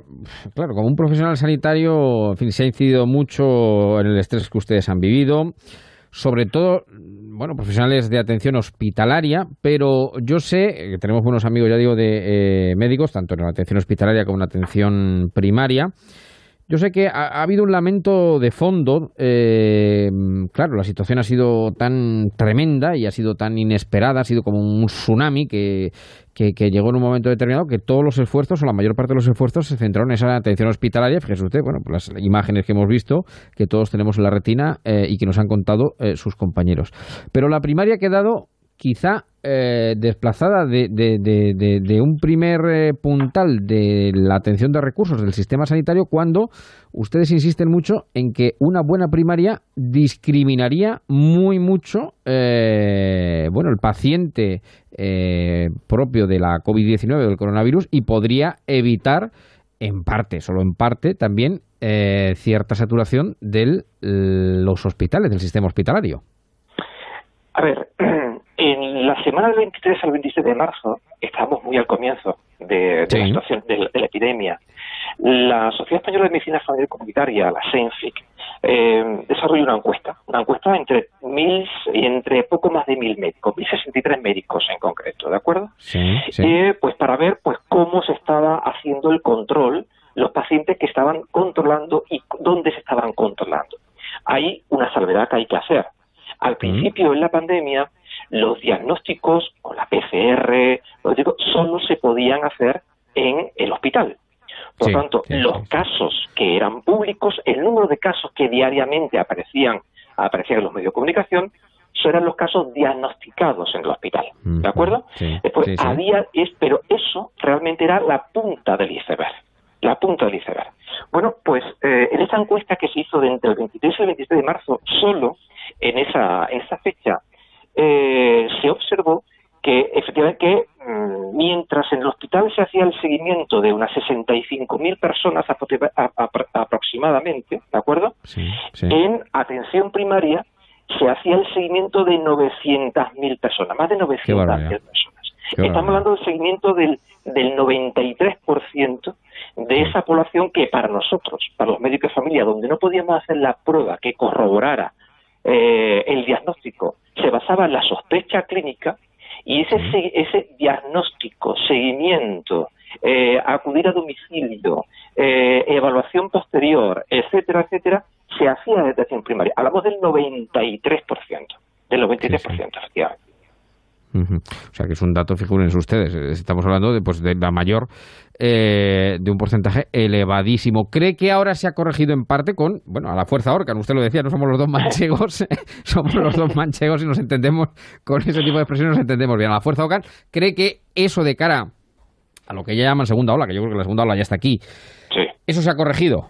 Eso se ha corregido, quiero decir, eh, a la posibilidad de, pues como dice usted, ¿no? Ya, por ejemplo, de que ustedes puedan hacer la PCR, por ejemplo, que no tengan que ir directamente a, al hospital. ¿O qué medidas cree que habría que tomar para tratar de afinar eh, la puntería también desde dentro del sistema sanitario, Enrique, doctor? Claro. Vamos a ver, desde el pasado 21 de junio, que es cuando decae el, estado de alarma realmente, bueno, pues eh, en los hospitales empieza a hacerse una normalización progresiva de las actividades, ¿de acuerdo? empiezan a tomarse consultas externas que quedaron suspendidas, empiezan a reprogramarse quirófanos que quedaron, salvo los urgentes, lógicamente en la mayoría de los sitios pues quedaron suspendidos, y los centros de salud, eh, por nuestra parte, a partir de esa fecha, pues empezamos a retomar progresivamente la patología crónica que había quedado también un poco estancada, parcialmente estancada, se sigue atendiendo toda la patología aguda que no dejó de venir, bueno, sí dejó de venir, es decir, el miedo, el miedo de los pacientes eh, no lo sabe, no lo sabe usted bien, el miedo retuvo mucho a los pacientes en su casa. Claro, claro, claro. No, querían venir al centro de salud. No, no, solo no querían venir al centro de salud, sino que cuando le decíamos, vamos a tu casa, eh, decían, no, no, no, no, no, no, dígame usted lo que hago. Dígame usted lo que hago, que yo, que ya, y si me pongo malo, ya lo, ya lo llamaré de nuevo. Si me pongo peor, ya lo llamaré de nuevo. Fue muy curiosa la situación. El miedo fue muy patente. Además de eso, además de lo que estoy comentando, los de salud pues se ponen en marcha pues los nuevos los, los programas de salud que se quedaron estancados, me refiero cáncer de colon, eh, detección precoz de, cáncer de cervix, pero mm. además se empieza a asumir también la detección de los nuevos brotes COVID. ¿Vale? Hablo de, efectivamente, como bien decía Javier, de el diagnóstico con PCR de las pruebas, de, la, de, la mm. de realizar las pruebas, del seguimiento, de gestionar las incapacidades temporales, etcétera, etcétera, etcétera. Es decir, en la atención primaria no se ha producido una vuelta, no ni siquiera se ha intentado una vuelta a la normalidad asistencial. Seguimos en la brecha, seguimos en la, en la, misma brecha. ¿Qué es lo que se necesitaría? Eh, evidentemente potenciarla, potenciarla muchísimo. Es decir, hay centros, hay, evidentemente va a depender fundamentalmente de la zona eh, de la zona de España de la que estamos hablando, lógicamente, pero la atención primaria está saturada en muchos sitios. La atención primaria está colapsada en muchos sitios. Hay un agotamiento físico y mental que es brutal. Esa desescalada en atención primaria no se ha hecho porque hemos cogido lo que estamos haciendo, hemos cogido el relevo de la detección de la detección de los nuevos, de los nuevos brotes y, estamos no con los mismos, estamos con menos recursos porque evidentemente pues eh, evidentemente pues nuestros directivos han dicho bueno vamos a aprovechar las vacaciones para que descansen ustedes un poco. descanse un poco, ya, porque por lo que se os viene encima. El problema es que se ha venido encima, pues como muchos sospechamos, se ha venido encima antes de lo que preveíamos. Hay que potenciar mucho la atención primaria, tiene que ser una estrategia general lo dijo el propio Ministerio de Sanidad, lo dijo el propio presidente del gobierno. Mm, os dejamos, vamos, os damos esta, eh, este, este, este testigo ahora que es la detección de nuevos brotes, pero hay que potenciar la atención primaria. Desgraciadamente la atención primaria no se ha potenciado, no se ha reforzado. Estamos en la, y, y eso eh, va a traer, puede traer graves consecuencias, graves consecuencias. No solo es potenciar el tema de la, eh, los rastreadores, que es un servicio de salud pública, que está más o menos, eh, dependiendo de la comunidad autónoma, está más o menos en constancia. Si contrata o no contrata, eso es. Correcto, trabajando con los médicos de familia, trabajando con la atención primaria, más o menos depende de la comunidad autónoma. Yo no me quejo, en mi comunidad autónoma tampoco me quejo, porque estamos teniendo ahora mismo poquitos casos, muy poquitos casos. Somos de las que estamos por ahora quedándonos rezagadas en espera de lo que vaya a venir la próxima semana. Es decir, no solo hay que potenciar, evidentemente, el tema de rastreadores, que es fundamental si queremos hacer una detección precoz, un aislamiento eh, de estos pacientes, sino que hay que potenciar evidentemente la atención primaria porque no es capaz, no somos capaces de seguir. Hablando de que ahora mismo tenemos, estamos teniendo una media de 40, 50 pacientes diarios entre consultas telefónicas, eh, correos electrónicos, urgencias y consultas presenciales. Pues doctor, no será que porque no lo dijimos aquí por lo menos, eh, que no quede al menos por, por nuestra parte. Le agradezco mucho su amabilidad una tarde dominical, de las pocas que pueda tener usted a lo mejor de descanso. Exacto, exacto, de las pocas que pueda tener usted de descanso por, por atender la llamada en marcha de, Onda Cero. Le mando un abrazo muy grande y mucho ánimo para lo que ya tenemos aquí encima. Y un, dígame, dígame, dígame. Sí, sí, no, eh, ya sea un abrazo para todos y, y pedirle a, a todos los que se cuiden que se cuiden porque estamos ya en la segunda ola, estamos ya en la segunda ola y tenemos que empezar a, eh, a ser conscientes de que esto es así. Yo espero que esta segunda ola, espero, deseo que aunque sea una segunda ola no sea tan brutal como fue la primera, pero estamos todos al, a, a, y también pedir disculpas porque evidentemente todos estos cambios en la atención a los pacientes que hemos visto forzados a poner en marcha evidentemente supone muchas dificultades, muchas incidencias que tenemos que ir entre todos resolviendo y buscando soluciones. Doctor, cuídese usted también mucho. Un abrazo muy grande, un saludo. Un abrazo. Un abrazo. Hay que cuidar a los sanitarios. Si no se cuidan, fíjense, pues eh, con qué con qué armas y con qué efectivos haremos frente a lo que tenemos encima. Sony 22, las 8. Ponte en marcha con Javier Ruiz. Ahora más que nunca debemos cuidar nuestra seguridad digital. Las compras y gestiones online se están multiplicando, pero la ciberdelincuencia también. A la hora de usar Internet debemos verificar que la información nos llega por canales oficiales, no dar nuestros datos personales a desconocidos y mantener nuestros dispositivos siempre actualizados.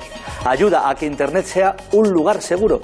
Solo debemos tener cuidado y sentido común. Compromiso A3 Media.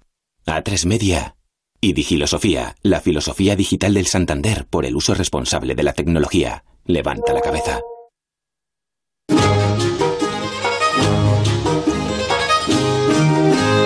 En marcha, las tardes de Onda Cero en fin de semana durante el verano. Mi querido Antonio Jan, mecánico de las palabras, buenas tardes. Muy buenas tardes, aquí en el taller ando yo con, con mis herramientas. Sí, señor, sí, señor. Ayer, ayer estoy tratando de apretarle los tornillos al virus. Al virus, al virus, ahí vamos, porque ayer empezamos con la pandemia y la epidemia, hoy vamos a hablar del pues, origen etimológico. De lo, que origina el virus. La epidemia en este caso, ¿no? que, eso es, que, es, el virus. El famoso coronavirus. Virus, exacto. Que virus viene del latín, esta sí que viene del latín, no como la otra epidemia que venía del griego, de virus, que en latín significaba jugo, veneno, ¿no? Algo, un jugo maligno. El virus no es eh, no era eh, un bichito. Bueno, ahora tampoco lo es, ¿no? ¿no? Porque un virus no es propiamente una sustancia viva, sino que es, como decían los médicos, y yo creo que nos lo han explicado tantas veces, del coronavirus, que es una especie de conglomerado molecular que en determinadas condiciones pues eh, tienen la capacidad de replicarse, ¿no? Sí, sí, sí, sí. Decían, yo miré todas las palabras, me hice un léxico en, estos tiempos de confinamiento y, y, me enteré bien de lo que era el coronavirus y eso, ¿no? Que, que era, um, estaba formado por una cadena de ácido nucleico, que está el ADN y el, el ARN, y que estaba envuelto en una capa de proteínas, y, y por eso los antibióticos no ejercen ningún efecto, porque los antibióticos van contra algo que tenga vida, como las bacterias, pero como esto no tiene vida, que es un virus, pues el antibiótico no hace nada para, para atacarlo, ¿no? Aunque se han desarrollado, eh, nos venden por ahí antivirales para tratar algunas infecciones potencialmente mortales. Por ejemplo, al SIDA lo han tratado con antivirales. Pues la palabra aparece, la palabra virus aparece por primera vez en, eh, es tardía, aparece por primera vez en el diccionario de 1803. O sea que muy, tarde, en el 19. No pasa como con epidemia, que ya venía en el de autoridades. Virus aparece en el de 1803 y, y, y, y la definición habla de él, dice que es podre o mal humor, pero mal humor en ese sentido de, de las secreciones internas que recuerda que se llamaban humores. O sea, un humor, mm. una secreción interna mala, vendría a ser el virus, ¿no? Mm. Pero de los virus propiamente dicho, nada se sabía todavía, ¿no? En, en, a principios del 19, como los conocemos hoy, fueron descubiertos pues a finales del 19 por trabajos de investigación europeos, ¿no? Sí, sí, sí. Y, y esa definición de, de la podre o mal humor se llegó incluso a mantener hasta final del siglo XIX en el diccionario, que ya se agrega otra, ¿no? Que era la de germen de varias enfermedades, principalmente contagiosas, que se atribuye al desarrollo de microbios especiales para cada una, dicen. Ya, ya, ya, ya, ya. En esa época. O sea, que ni siquiera se había dado con esta idea del virus que, nos han explicado, que nos han explicado ahora también, ¿no? Y que ya todos conocemos, ¿no? Como la cadena de ADN, ¿eh? que mm, que además es, es muy atacada por todo aquello que ataca a la grasa. Por eso el, lavarnos las manos. Eso lavarte las manos es como cuando tú echas, echas, lavas una sartén y le echas un poquito de detergente que ves que cómo se, se, expande claro la grasilla que se, se va y se deshace pues al virus le pasa eso. O sea que la idea de lavarse las manos es porque el detergente ataca a la grasa que recubre la cadena de ADN del virus y entonces pues, se va no digamos que lo mata porque no es vida pero mm, ya no ya no le hace que se replique ni, ni nada de nada lo deja inservible por así decirlo. Así que si el otro día pedíamos responsabilidad para individualmente hacer todo lo posible por, eh, por sí sí por evitar, el contagio. que se expanda la, la epidemia pues una de las cosas que debemos hacer es lavarnos las manos. Sí señor, sí, señor. lavarnos las manos para que el detergente esto que, bueno, o esta cosita, que este líquido que nos damos ahora, que está ya preparado para ello. ¿Qué trabajo nos cuesta antes de ir a la piscina o antes de entrar en el bar Lavarse a tomar una caña o antes de subir al autobús? Yo tengo una, un spray que lo llevo permanentemente y antes o después de tocar alguna cosa que me parece que ha habido gente por ahí, pues, pues te, das, un poquito de lavatorio. Un poquito de eso y yo creo que con eso me ayudo a mí y ayudo a los, demás, a los demás. Es lo que hay que tener en cuenta en este tipo de, pues, situaciones. Pues un término bastante reciente del 19, eh, virus, eh, aunque con origen latino, como hemos eh, como ha contado Ian. Bueno, y recomendanos alguna lectura de, de pues Yo, yo he leído, claro, estamos hablando de medicina y digo, por hilar, hilar un poco fino, me voy a traer el libro de un médico. Anda. Pero es de un médico que escribe unas novelas que es que te, te deja patidifuso. Qué bueno, además, escribiendo novelas. El, eh, claro, ha escrito, bueno, ha escrito, yo le he leído lo menos cinco o seis novelas o, más, ¿no? Pero este verano he leído dos. He leído, he leído dos y voy a recomendar la última que es un, un un conjunto de relatos, de unos relatos no muy cortos, pero pero relatos cortos al fin y al cabo. Sí, sí, sí. El autor se llama Rafael Ramírez Camacho. Sí. Este fue, pues para mí, vamos, para mí no, para la para los médicos seguro que todos si hay alguno que nos esté escuchando, algún otorrino seguro que lo reconoce o lo recuerda, porque además de escribir bien también pintaba bien y, y este, el manual de otorrinolaringología, antes de que hubiera todas estas nuevas tecnologías de la foto y de tal, pues casi lo pintó él, ¿no? Lo ilustró, lo ilustró. Lo ilustró, lo ilustró él y se ha estudiado varias generaciones con los libros de Rafael Ramírez Camacho. Y, era desde luego de oído, yo creo que es de lo mejor de Europa, ¿no? O sea, si tenías que ponerte en las manos de alguien para oír y para que te operara, estas eran seguras, ¿no?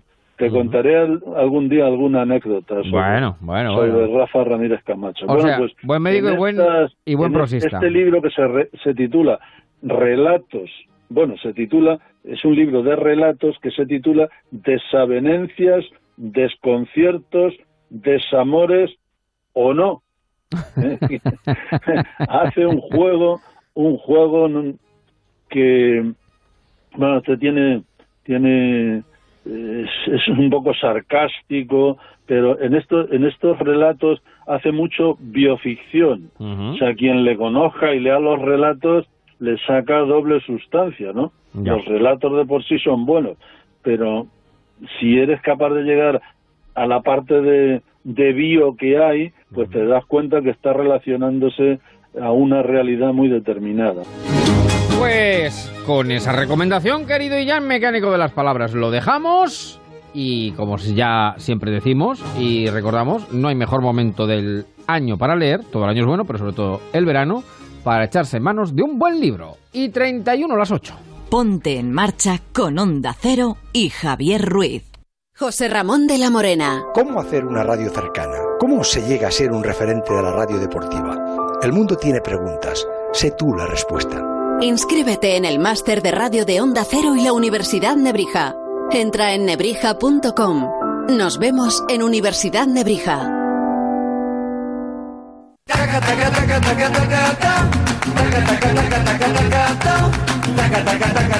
En marcha, Javier Ruiz.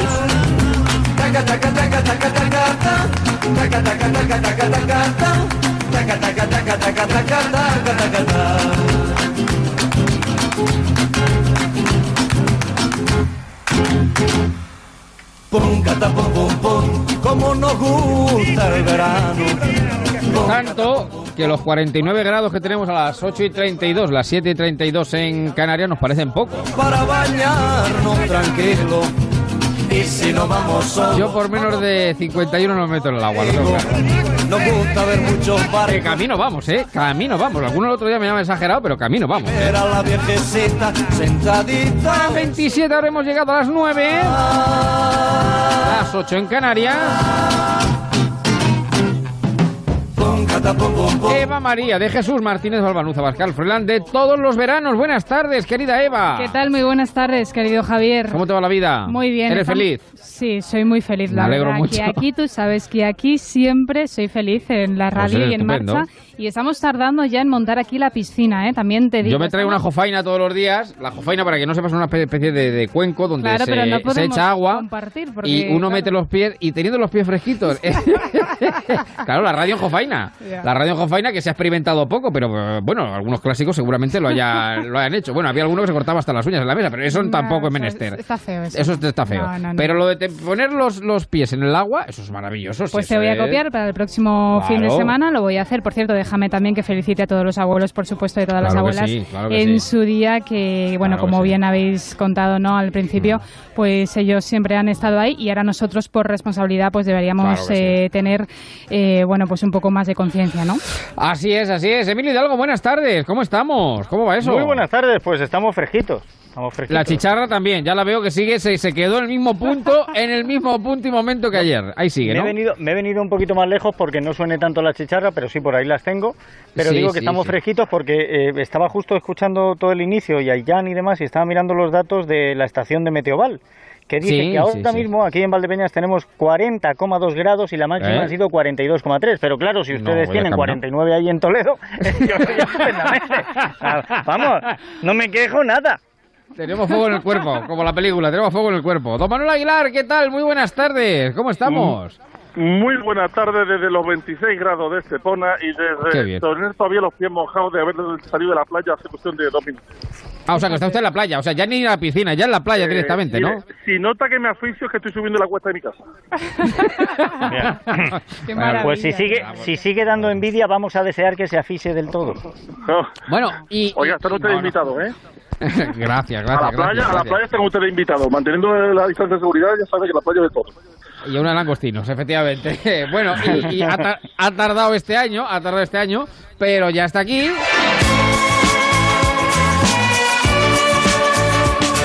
Porque nos han preguntado por él y no es que le hubiera pasado nada, no es que la boca lo llevara un perro, ni mucho menos. Aquí está el señor Marín, don Sebastián Marín, ¿qué tal? Muy buenas tardes. ¿Cómo estamos? ¿Qué tal, Eva? ¿Cómo, ¿Cómo ¿Todo bien? alboroto. Eh, bueno, bueno, bueno, bueno. Digo que os tengo que decir que yo lo que hice esta mañana, porque la verdad es que el calor es angustioso, yo estaba en, en la laguna Cerrudera, que por cierto, usted tira un alfiler y alguien se pincha del gentío que hay. Ya, ya, tengo Que decir, eso hay que cuidarlo, ¿eh? eso hay que cuidarlo. Si nos están escuchando, por favor, sí lo tengo que decir, que se pongan las mascarillas, porque, en, fin, eh, lo raro es ver mascarillas. Que además es obligatorio, es que además es obligatorio. Es que, ya, ya, pero bueno, el uso obligatorio de la mascarilla. Claro, claro. pues tenemos una pista para recaudar. Sí, ¿Perdón? Que sí. Yo creo que sí. Que hay una, pista, para, recaudar. Allí, claro, las autoridades allá a la laguna y venga, pim, pam, pim, pam, hacia no, no, pues como... Sí, bueno, cuando venía para Valdepeñas he visto a la Guardia Civil que iba para allá. Desde luego, si quiere, si quiere, si quiere, si quiere, pues se van a poner las botas. Porque, ¿La Guardia Civil iba con mascarilla? Eh, sí, eh, sí, sí, llevaba una mascarilla. Así, dando ejemplo, como debe ser. ¿Y ponían el coche todo por la patria? No, no. De momento sí. Bueno, el coche no lo pone, el coche no lo pone.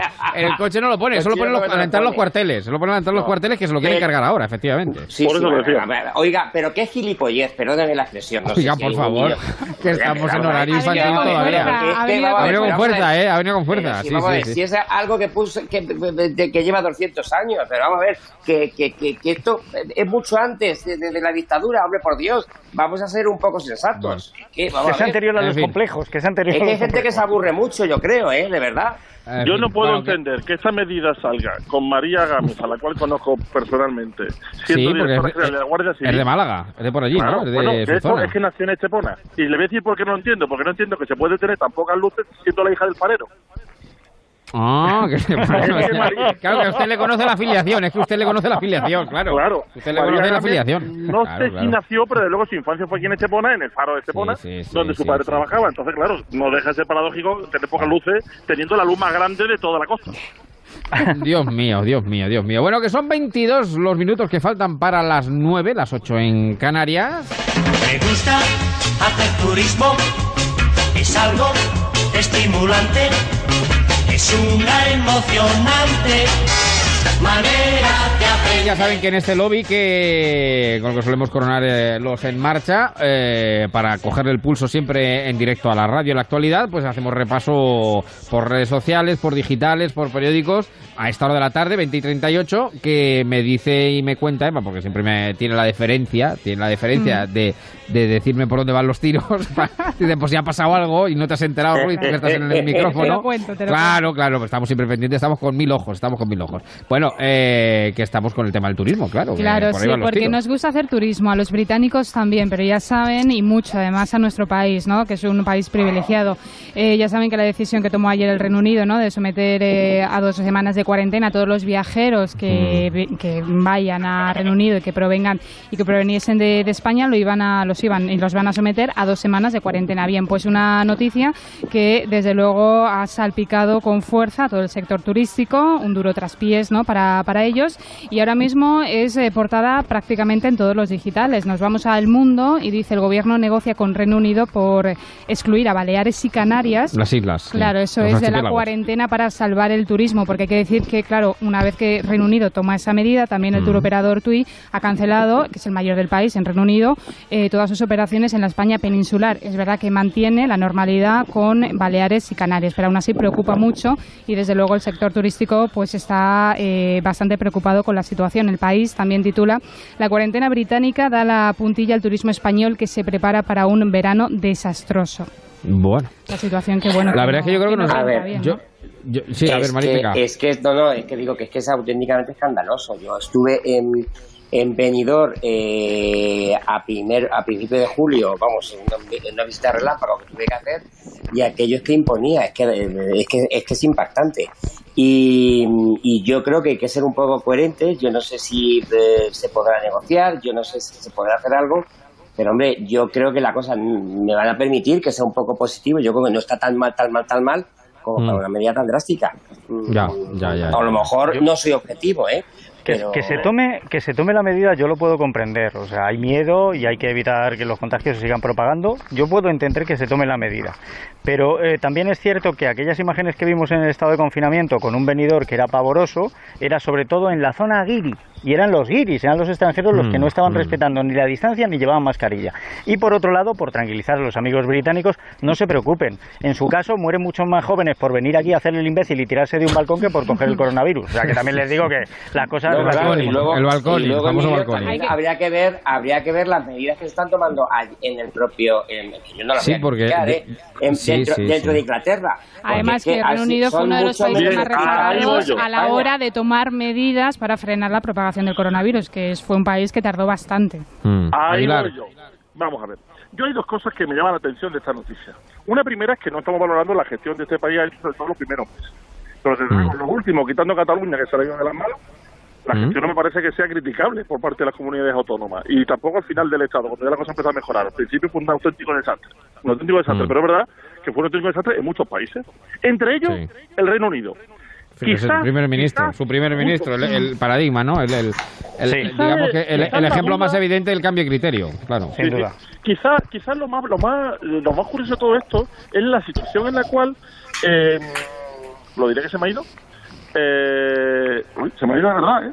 o sea, ha subido usted la cuesta, ha subido usted la cuesta. Es lo que pasa, esa es la edad. ¿Por se mete tanto conmigo? No, no, el dar tantas explicaciones. Somos el país que más explicaciones da. A mí me gustaría saber qué ha pasado con las industrias cárnicas de Alemania. Ya. Porque no después de los casos, para atrás. claro, claro. Sí, porque ha pasado varias veces. Pero nosotros vamos dando las marcas. Y allí ya dije que cada vez que apuntan un brote con, la, con el tamaño de media provincia, en cuanto mm. hay 22 brotes en la costa, parece que España está entera contaminada. También le voy a decir una cosa, don Manuel. A mí hay una cosa aquí que, que no hemos eh, explicado suficientemente y que creo que también puede lastrar. El hecho de que aquí de pronto tuvimos ese capítulo en el que desaparecieron 2.000 muertos y de pronto eh, se paran las cosas y ya casi nos sumamos muertos, y esa explicación que no ha llegado a ningún sitio, aquí no convence, pero fuera tampoco. Eso es cierto. Yo he dicho que la gestión al principio no fue mala, fue bastante peor. Pero, que, eh, también le digo una cosa, lo que son los chinos en el mundo son los alemanes en Europa. ¿eh? ya, ya, ya. Pero desde luego, si, si finalmente se impone la medida, la verdad es un palo enorme no, la medida, al, sector turístico. Hay que ¿eh? decir que, es un palo enorme. que, le ha, que le, ha pillado, le ha pillado la, la cuarentena al, eh, eh, bueno, en, este caso, al ministro de Turismo británico. Que se queda aquí. sí, sí, así es. No, que estaba Oiga, eh, bueno, lo podemos quedar como rehén, no lo podemos quedar como rehén. Suelten usted, claro. o quitan usted la medida o nos quedamos con él. Pero una pregunta, ¿este señor no está en el grupo de WhatsApp? Pues que, estaba intentando localizar, eh, pero no lo encuentro. Eh, esta mañana he leído en este algún digital, digo que esta mañana he leído en algún digital, pero es que no, no, no, no, lo encuentro, que esto es una represalia por la reunión del otro día de la ministra Arancha González con... Con Gibraltar, con Picardo. no me lo puedo creer, no puedo creer que la reunión... Esto no es represalia, esto es, esto es tontería, porque el, el que venga de veraneo aquí, el, vamos, el que vaya de veraneo a Gibraltar puede volver al Reino Unido sin cuarentena. Ahora, si te vas unos kilómetros más para allá y ya sabes... si te vas a la línea, si te vas a la línea, no, claro. Ay, Pero una pregunta, ¿la reunión de la ministra de Asuntos Exteriores de España con el mm. primer ministro, llamado también alcalde, de Gibraltar eh, es un alcalde, un alcalde, sí, más alcalde que ministro, sí. un alcalde, venido a más, pero un alcalde. Bien, esa reunión ha enfadado a los ingleses, o sea, esa reunión ha enfadado a los españoles y a los ingleses.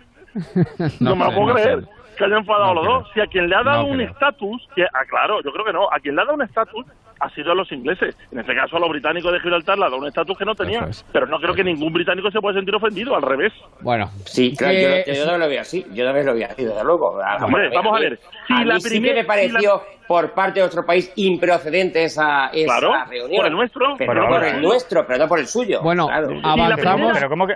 Pero ¿cómo que no lo entienden ustedes? Que, que, son un país que han tenido como superagente a Pierce Brosnan, por favor. como James Bond, más blandito del cine. Vamos a ver, si la, primer, si la ministra de Asuntos Exteriores se reúne con el alcalde de Gibraltar, Pedro Sánchez se reúne con la ama de llave, con la, con, con, la, con la ama de llave del 10 de Don Street. ¿Por nivel? Sí, por hacer por nivel, ¿no? Por, equiparar, por equiparar. Con la señorita Rottelmeier. Vamos a avanzar, vamos a avanzar porque estamos hablando del Reino Unido, estamos hablando de Gibraltar. Vamos con otro país que está al lado.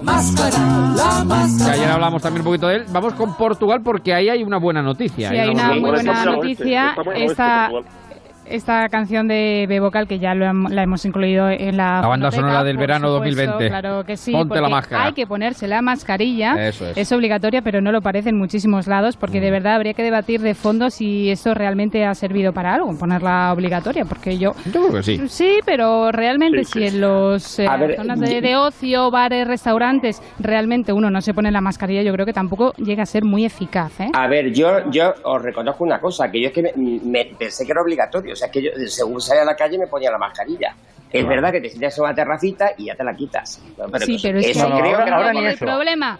Ahí ahora ni el problema, porque hay que bajarse la mascarilla cuando uno consume en el momento del Tampoco. Bebe. Tampoco. No, no, no, no, no, no, no. Vamos a ver, la mascarilla ahora ya en la terraza. ¿Cómo bebes o cómo te tomas la tapita? A ver, a ver, en la, no, no, no vayamos a confundir a la gente. En la terraza sentados no nos quitamos la mascarilla, solo te la quitas en el momento de comer o beber, pero no se baja hacia abajo. La quitamos de un lado. La quitamos de un lado y la ah. volvemos a poner hacia un lado, nunca hacia abajo, ¿vale? Justo. Bueno. Ah, bueno. Bien, hacia arriba pues porque entonces no de una forma o de otra. no, hacia arriba, hacia arriba no, porque terminas echándote la cerveza por el escote. Porque la vas a llenar de grasa pero haciéndolo de una manera o de otra, el caso sería hacerlo, pero es que no se hace, se quita la mascarilla y, claro, entonces yo creo que también estamos en el mismo punto de antes de eh, ponerla de obligatoria, mm, porque mm. estamos viendo que pues esos brotes no, no, el truco lo que hay que hacer zonas de restauración y demás. Para no quitar la mascarilla, Eva, lo que hay que hacer es parar de comer.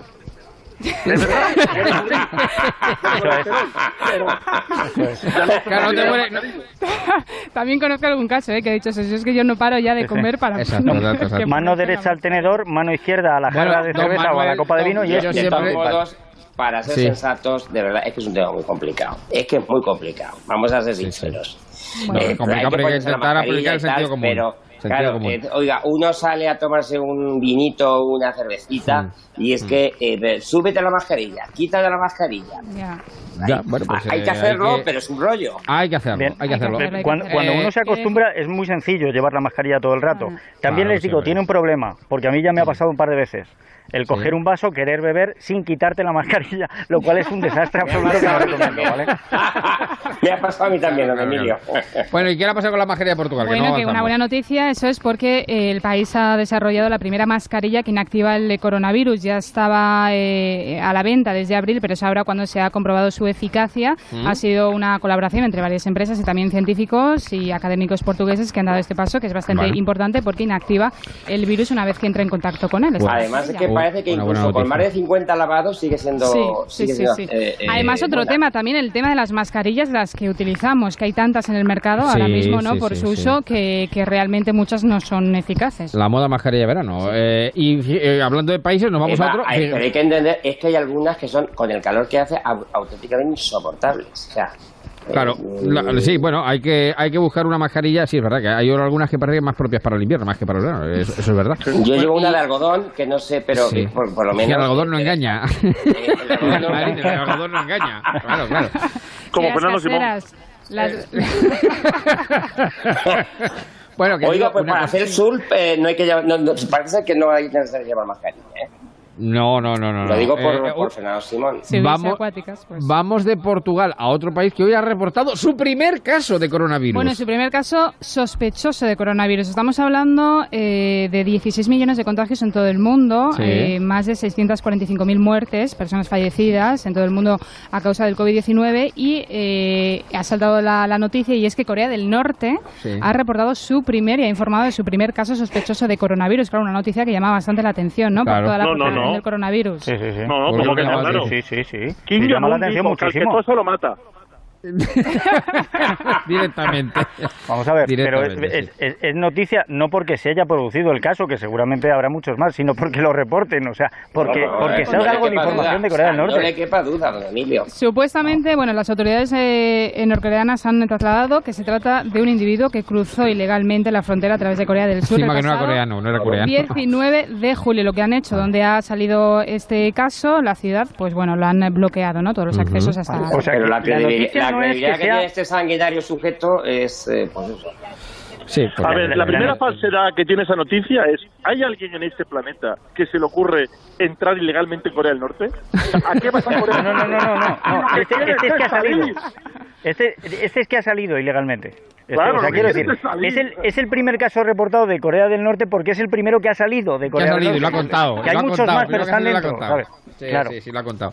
Bueno, ¿y qué me quieres decir del teletrabajo? No, bueno, también que es verdad que durante estos días, y a pesar de que ya llevamos, eh, bueno, pues un, un, mes, ¿no? Aproximadamente ya fuera de, del estado de alarma y ya el confinamiento, pues no, no lo tenemos. Y sin Sánchez por los sábados. Es verdad, es verdad, es verdad, es verdad. ¿eh? Yo también, yo también, yo también. Faltaron, los sábados a parada. Después Carmen sí. Sevilla. Y ahora me quitado lo mismo, no es tarde, ¿eh? lo mismo no es tarde y, y, reaparece. Eso iba a decir, no, lo, no lo mente usted mucho, que luego no lo desee mucho, que los deseos se... No, no, no, Sánchez, Sánchez. Para parada el hombre... como usted decía, cine del otro barrio, ¿no? Decía, cine del otro barrio. No, no, pero sigue habiendo película, creo. Vamos, creo, no, seguro. Eh, sí, no, sí, por, sábado por la tarde. Sí, sí, pero ya quedaba el hijo del de la fotografía. O sea, ya el, el hijo del de la fotografía. Pero, oiga, yo creo que sigue, vamos a hacer justicia, creo que sigue siendo el alma de ese programa. ¿eh? Bueno, eh, bueno, pues eso. Vamos al teletrabajo. Claro, que también aún así, aunque ya no estamos en estado de alarma, muchas empresas todavía optan por el teletrabajo, ¿no? Por las condiciones que lo pueden mantener y por seguridad. Entonces, estoy viendo en eh, digitales muchos eh, artículos, análisis, sobre todo sobre el impacto, ¿no? Que ha tenido, pues, este confinamiento, estado de alarma, también el teletrabajo en las parejas. Y casualmente he visto uno en el Huffington Post que decía, bueno, pues el impacto, ¿no? Del teletrabajo en la convivencia y las relaciones de pareja que había como nostalgia cuando eh, en alguna de las partes de la pareja cuando tenía que volver al trabajo, o sea, que realmente querían que se quedase eh, en casa, ¿no? Cosa que ah, también sorprende, sorprende porque muchos decían estoy ya un poco hasta arriba. Hay muchísima gente que quiere volver que se lleva muy bien. También, eso no eran españoles. Eso no eran españoles cuando llevaban mucho tiempo casados.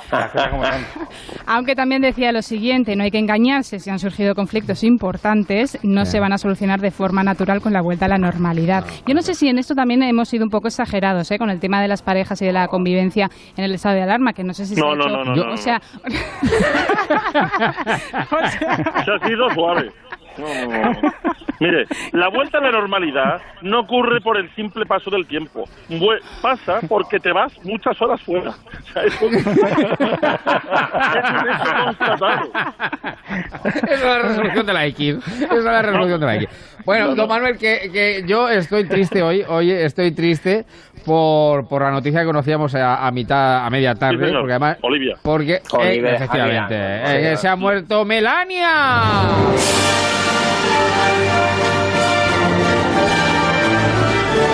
Que Escarlata Ojara deseó quitársela de en medio. no, es que fue la única que se murió, fue la única que se muere en la película. Sí. Y resulta que ha muerto a los 104 años y la última de todo el elenco. Efectivamente, sí señor. Qué bonita, la vi hace muy poco por precisamente todo este follón que se ha montado. Por... Exactamente y es una de las grandísimas obras maestras de toda la historia. Mira que la he visto veces. Yo creo que, respecto a la polémica, es que yo creo que hay mucha gente con mucho tiempo libre, con exceso de tiempo libre. Vivian Ley hace papelón, Gable está increíble. Yo creo. Sí, sí, sí, sí, sí, sí, sí, completamente. Además, yo creo que, eh, lo decía Eva antes, yo creo que Escarlata O'Hara, eh, Vivian Leigh en este caso, yo creo que es uno de los grandes personajes femeninos de la historia del cine. Eh, me parece, posiblemente increíble, vamos. O sea, es. Eh, y una, una, una película hecha en el año 39. Eh, eh, fíjese, ya con, en color, eh, con los medios que había, con la fotografía que el tuvo. Incendio de, el incendio de Atlanta. Sí. Es espectacular el incendio de la sí, ciudad. Sí, sí, sí, sí, sí, sí, Yo creo que. Oiga, de, de, uno de los capítulos. A ver, Hidalgo primero y luego Aguilar. Dejó uno de los capítulos más tristes de la historia del cine, y es que eran los únicos decorados, los quemaron de verdad, era solo una toma, y nunca ha habido réplica de esos decorados, y se han buscado muchas veces, ¿eh? Sí, sí, sí. Aguilar, ¿qué iba a decir? Decía que hay una frase que copió nuestro presidente actual, de Carlota Ojara, y la, y la, copió aquel sábado por la noche que salía con una gestora gobernando el sol. Cuando salió por la puerta dijo, pongo yo por testigo que jamás volveré a pasar a mí. no, vamos a ver, yo creo, yo creo que si Escarlata Ojara estuviera hasta la actualidad, seguramente era la, la, feminista número uno. O sea, es que, vamos a ver, era una bueno, vamos a ver, tanto ella, tanto Escarlata O'Hara como Red Butler, pero vamos, sobre todo, ella es arrebatadora. O sea, es que Escarlata O'Hara es un personaje, me parece un personaje tan complejo, tan.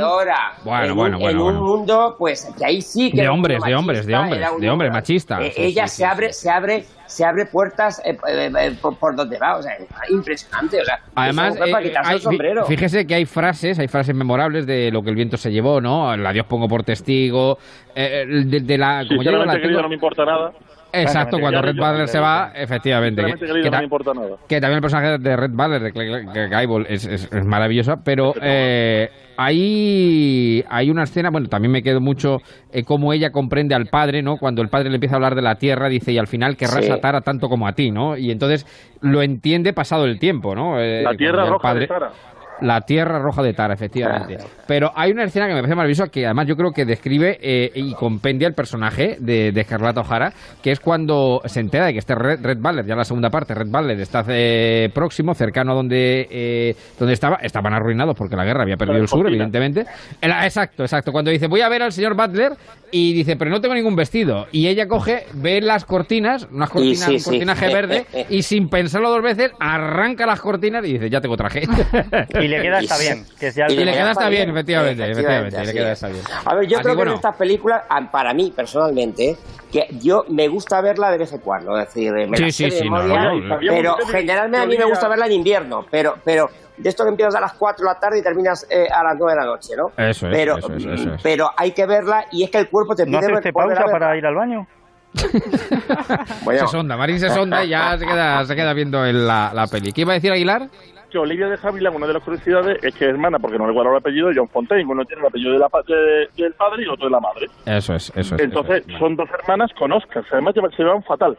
Le sacó la cabeza porque en la película de Hitchcock eh, de John Fontaine, Sospecha, le sacó el Oscar a, a Olivia de Havilland. Ah, pues Olivia de Jalibán, que se sentía, decía que la única ciudad que se sentía como en casa era París, eh, fue allí a vivir en los, años 60, eh, allí, eh, bueno, pues ha fallecido tranquilamente, ¿no? Como Con anuncio, 104, años. como anuncio, lo anunció y, y no le quedaba mucho para cumplir los 105.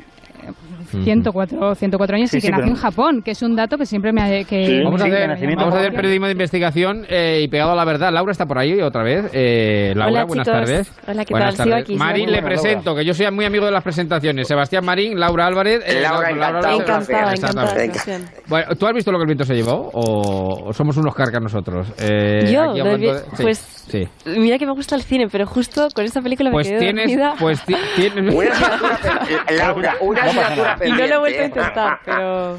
Pero pues la veré, escucha, la veré. inténtalo, inténtalo que es maravilloso. Esto y el, y el, Camino de Santiago apuntadísimo. Las dos Efectivamente, ya tienes dos cosas, el Camino de Santiago y lo que el viento se llevó. Lo que el viento se llevó.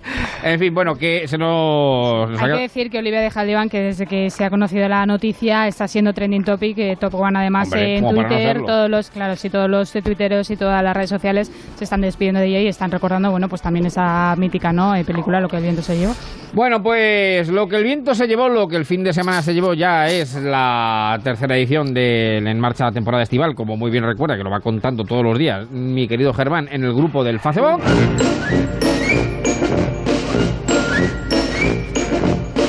Recogemos bártulos, sigue la radio naturalmente, Onda Cero. Pero antes saludamos a Matías. ¿Qué tal, Matías? Buenas tardes. ¿Cómo estás? Buenas tardes, Javier. Buenas tardes a todos. ¿Qué tal? Bueno, pues muy bien. Mira, aquí recordando a Olivia de Havilland, que nos parece lo que el viento se llevó. En fin, nos parece una de las, bueno, viene de bien las grandes obras maestras. Es de, es de Javi Lang. exacto, exacto, exacto, Prima hermana, prima hermana, efectivamente. Bueno, ¿cuál es el titular? ¿Cuál es el titular que nos deja la tarde, querido Matías? Pues el titular de hoy es sin duda para la mascarilla portuguesa que desactiva el virus. Le han puesto de nombre ZP, lo deja parado. Hombre, te deja estático, te deja estático. Clavado en el sitio, clavado en el sitio. Bueno, que nosotros nos vamos, regresaremos el próximo fin de semana. Mientras tanto, sigue la radio Onda Cero. En verano, Aguilar, un abrazo grande, Marín, Hidalgo, Eva, Laura, a todos. Disfruten de la semana, aprovechen y pónganse la sombra. Adiós.